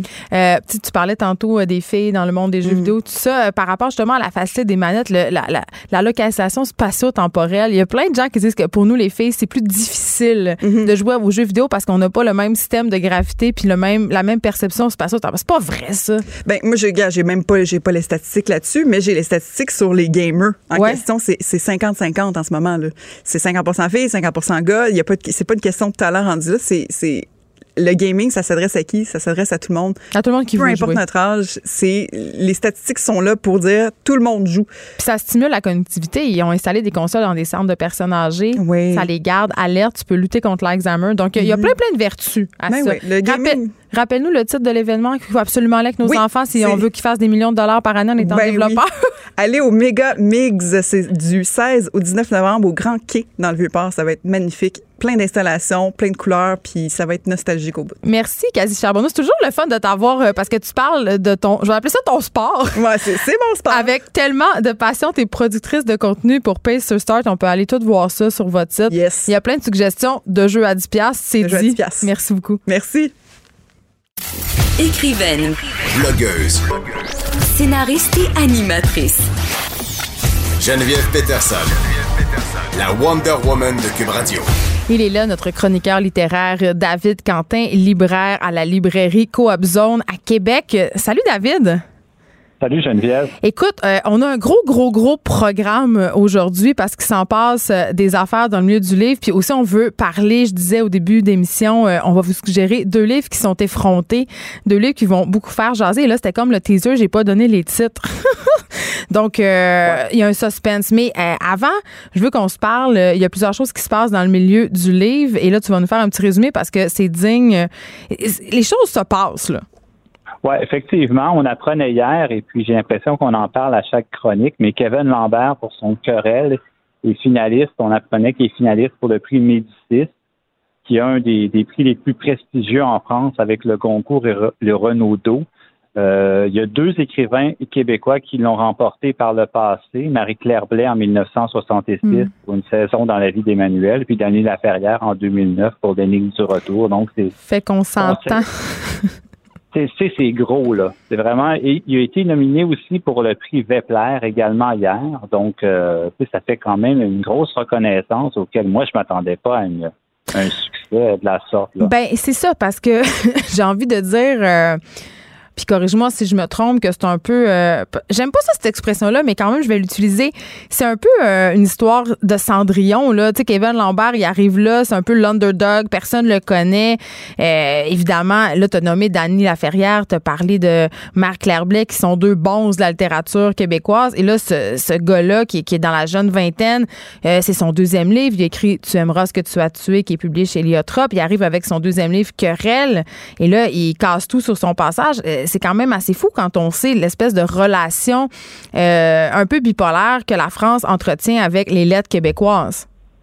Oui, mais en même temps, c'est un petit peu dans, dans l'air du temps parce que on se rappelle, il y a quelques années, il y a euh, Xavier Dolan qui a fait fureur. Mais je pense que ça a au mis la table. euh, puis il y a Hubert Lenoir en musique. Donc, tu sais, moi, c'est un peu la suite logique et je suis vraiment content pour Kevin parce qu'il mérite. Il a été nominé pour le prix des libraires, pour le prix des collégiens qu'il n'a pas reçu. Nul n'est prophète en de- son pays, hein? C'est ça qu'on dit. Exactement. Mm. Donc, euh, félicitations et on va suivre ça avec intérêt au cours des prochaines semaines. Peut-être qu'il y a des jurys de prix québécois qui devraient prendre des notes. Je dis ça de même. Ouais. Quoique, pour, euh, pour le prix des libraires, euh, c'est Alex Morin qui a écrit Ouvrir son cœur qui l'a remporté cette année et je ne peux qu'être d'accord. C'est un livre formidable. Elle méritait pleinement de gagner, ça, je veux le souligner. Là. Mais quand même, il y a, des fois, c'est à rien d'y comprendre les prix littéraires dans le monde et au Québec en particulier. Parle-nous, euh, parce que évidemment, tu nous as parlé aussi un peu l'autre fois, mais c'était pas. On est allé vite, vite, vite sur le nouveau roman de Margaret Atwood. Oui, il sort aujourd'hui en librairie en version originale anglaise. Euh, euh, il va paraître dans un mois chez Lafon en version française, donc le 11 octobre. Euh, c'est très attendu parce que c'est la suite de La Servante écarlate, euh, dystopie euh, manifeste du mouvement MeToo en quelque sorte. Euh, et 35 ans plus tard, elle revient avec la suite. Et euh, moi, je ne l'ai pas lu encore, mais je trouvais ça intéressant. J'ai lu un article où elle disait que elle a écrit ce livre-là un petit peu parce qu'elle a réussi, elle a reçu beaucoup de questions de, de ses lecteurs, lectrices sur euh, la servante écarlate et elle a réfléchi beaucoup à ces, ces lettres qu'elle a reçues de questions qu'on lui posait pour un peu composer la suite. Et je trouve ça vraiment intéressant comme processus. Oui. Euh, en là, tout cas, c'est est très interactif. elle est finaliste pour euh, le prix Booker, on le disait euh, il y a deux semaines, et là, finaliste également pour le Giller Prize. Donc, c'est c'est un événement. qui est ce prix canadien euh, quand même assez Ouais. prestigieux. Amélie Nothomb aussi. euh, Ben, ça fait parler parce que la semaine dernière, on parlait du prix concours, puis un peu dans le feu de l'action, j'ai oublié de te parler d'Amélie Nothomb, qui Mhm. est en tête des ventes euh, cette semaine en France pour son roman Soif. Euh, J'en ai plus en librairie, là, c'est parti, c'est un gros succès. très, très populaire, là, Amélie Nothomb. Et elle est finaliste au prix Goncourt. Et ça, ça a fait beaucoup jaser parce que imagine si Amélie Nothomb remporte le prix Goncourt, ça va être un scandale. Pourquoi? Parce que c'est mal vu que quelqu'un qui vend énormément de livres, qui a un succès Ah oui, comme le, ça, le fameux snobisme littéraire. Ouais. Oh. C'est ça. Hey, j'aimerais tellement euh, ça qu'elle gagne. On va suivre ça avec intérêt aussi dans les semaines prochaines. Oh mon Dieu, c'est euh, j'aimerais tellement ça que le milieu littéraire soit mindfuck à ce point-là. Je- Ça serait, euh, je vais, je vais me faire un popcorn puis je vais suivre ça sérieusement. Le snobisme littéraire, euh, en tout cas, c'est quelque chose dont j'ai vraiment soupé. Bon, on l'a promis, on va faire deux suggestions de livres, des livres qui sont vraiment, et là je choisis le mot à, à dessin évidemment, des livres qui sont effrontés, des livres qui sont chocs, qui vont faire jaser. Je sais qu'on a ça le livre choc dont on sort pas indemne là. On veut pas dire ça, mais on le dit quand même. Ah, ayons pas peur d'être cliché des fois puis d'avoir l'air d'une mauvaise réplique de l'ancien compte David Quentin. Ouais. Le, premier livre dont je vais te parler, on, en a glissé un mot il y a deux semaines. Euh, pour moi, c'est l'événement littéraire de la saison. Euh, je pense pas qu'il y a autre chose qui va battre ça parce que c'est un livre très fort. Ça s'appelle Chienne. C'est un premier livre de Marie-Pierre Lafontaine qui paraît chez Héliotrope. Ça, ça sera en librairie demain, compté de demain. Et la raison pourquoi c'est un livre choc, c'est que c'est un livre où elle parle euh, d'inceste, de violence qu'elle a subi euh, durant son enfance euh, par son père, euh, une violence, une cruauté physique, psychologique. Et ce qui en fait un livre extraordinaire, moi je trouve, c'est que c'est pas seulement un témoignage, c'est vraiment, on est dans une écriture qui est très très forte. Tu, sais, tu, tu l'as commencé, tu l'as lu et tu as vu dès, le début, on est, on est vraiment happé par cette écriture. Mais ça ressemble à rien. C'est pas dans le mauvais sens là, que je dis ça, c'est dans le bon sens. Puis on, on est dans les fragments, dans le réalisme. Puis j'aimerais ça, si on a le temps, t'en lire un, un, un court. Mais vas-y, extrait, ben oui, ben oui. Juste pour donner une idée un peu aux, aux auditeurs et auditrices que- à quoi ça ressemble. Donc, je te lis un, un passage au début du livre. On dit qu'il est normal d'avoir peur du viol, que son idée seule terroriserait n'importe quelle femme. Moi, le viol ne me fait plus peur du tout. J'ai reçu suffisamment de coups, de haine et de crachats pour ne plus trembler devant la possibilité d'un contact non désiré. Mon corps a été maltraité tant de fois, mes os battus, que ma chair a été vidée de son sacré. Mon corps a été purgé de lui-même. Ses terminaisons nerveuses ne mènent plus nulle part. Il est devenu un objet comme un autre, un sac de boyaux et de tripes dans lequel les hommes peuvent figer tant que je m'en formalise. Suffisamment d'hommes sont passés sur moi, m'ont éventré pour que le viol ne me, fa- ne me fasse plus peur. Je peux désormais marcher librement dans la rue. Et là là. Donc, c'est ça. C'est, c'est intense, mais je crois que c'est une réplique. C'est une réplique à sa famille, à son père et sa mère aussi qui était. Mais attends, quelque est-ce que tu nous dis, hein, c'est c'est comme un de l'autofiction, c'est ça que je comprends? C'est une autofiction. Et là là, Euh, elle a je pas peur d'y aller, hein? euh, non, et euh, c'est, c'est vraiment quelqu'un qui sait maîtriser euh, l'écriture, les mots pour en faire quelque chose. Au fond, de, on a l'impression, même si on n'a pas vécu ces événements-là, on lit ce livre-là et on est terrorisé. On, c'est un livre que moi, c'est comme une claque. J'ai, lu cet été, puis Ce que je trouvais intéressant avec l'écriture euh, dans Chienne, c'était qu'il n'y a pas de flafla. Non, on est... Ouais. Parce que ça raconte des choses horribles, justement, qui, qui ne bénéficieraient sûrement pas d'une écriture euh, empoulée à l'empiqué, ça, c'est une chose. Mais le fait que ça soit euh, une écriture si dépouillée, mais tellement efficace en même temps, on dirait que ça contribue à nous, à nous, à nous rentrer encore plus dedans par rapport à ce qui est raconté. Tu sais, je vais pas dire, euh, je veux pas euh, que l'auteur, ça nous écoute, nous prenne mal, mais c'est presque comme lire un article de journal, tu comprends-tu? C'est... Ouais, ben, c'est la précision. Ouais. Il y, a, quelque chose de, très réaliste là-dedans qui sert beaucoup, beaucoup le propos. Mais évidemment, c'est un livre qui est dur. Mais faut pas. C'est parce que j'ai tout le temps peur qu'on qu'on parle comme ça, euh, toi et moi, David Quentin, de, de rebuter certains lecteurs. Parce que je sais que la plupart des gens qui nous écoutent, parfois, ils se disent Ah, mais moi, quand j'arrive chez nous le soir pour lire ou quand je vais écouter une série télé, je veux me détendre. J'ai pas envie de lire des affaires lourdes qui vont me déranger. Mais en même temps, ce type de lecture-là, c'est pas nécessairement euh, lourd ou rebutant. C'est plutôt, euh, en tout cas, pour ma part, là, euh, c'est quelque chose qui te happe. C'est un livre que tu traverses. là. T'es plus capable d'arrêter de lire. Là. Ben, c'est une prise de conscience. Ben oui. C'est c'est aussi transgresser l'espèce de, de, de violence masculine, euh, de, de, de ce qu'elle a vécu et, et, et de prendre la parole. Et c'est ça qui est extrêmement courageux dans son cas, c'est de le faire avec le plus de réalisme possible. Oui. Et Puis tu veux pas. aussi. parce qu'elle parle de ses relations qu'elle a eues avec d'autres hommes par la suite, comment ça a affecté ses rapports? Et c'est comme, moi, je sais que je, je disais ça, puis je me disais, ça n'a aucun bon sens de ce livre-là. Mais ben non, puis je disais, tu le traverses d'une traite, c'est pas parce que c'est un page turner, c'est parce que eh, tu veux pas lui couper la parole à Marie-Pierre Lafontaine. c'est une parole qui est trop importante, tu sais. Oui, c'est un livre court, à peine 100 pages, mais c'est correct, c'est parfait comme ça parce que c'est un livre qui a été épuré et puis à pas direct euh, à chaque page te, te toucher, te bouleverser.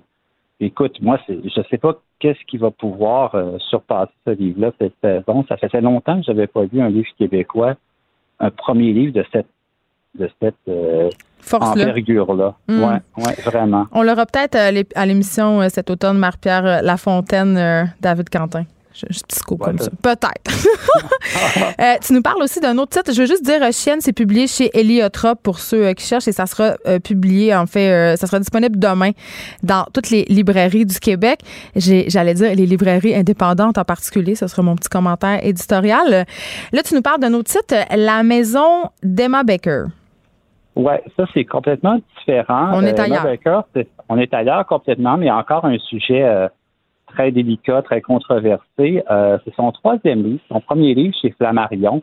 Euh, Emma Becker, c'est une jeune femme euh, fin vingtaine et pour ce troisième roman-là, elle a décidé d'infiltrer un bordel berlinois, donc une maison close. Elle a décidé de se prostituer pendant deux ans et demi dans ce bordel-là pour un peu voir de l'intérieur comment ces femmes-là vivent, euh, leur relation avec les clients, tout ça, et elle-même se prostituer. Donc, c'est comme une, écriture anthropologique, si on veut, c'est ça?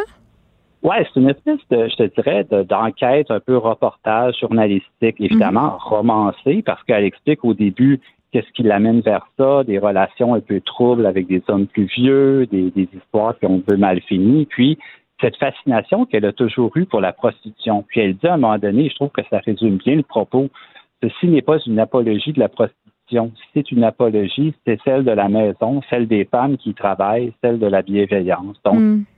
elle, est vraiment dans, dans ce, regard-là. Elle veut faire tomber les tabous puis les préjugés par rapport qu'on a à ce, métier-là, qui est le plus vieux métier du monde, et aussi d'essayer de, comprendre un peu la mécanique des hommes et de les mettre dans ouais. Oui, vas-y. Ben, j'ai une, question pour toi, OK? Puis je la pose, là, puis tu me réponds vraiment franchement.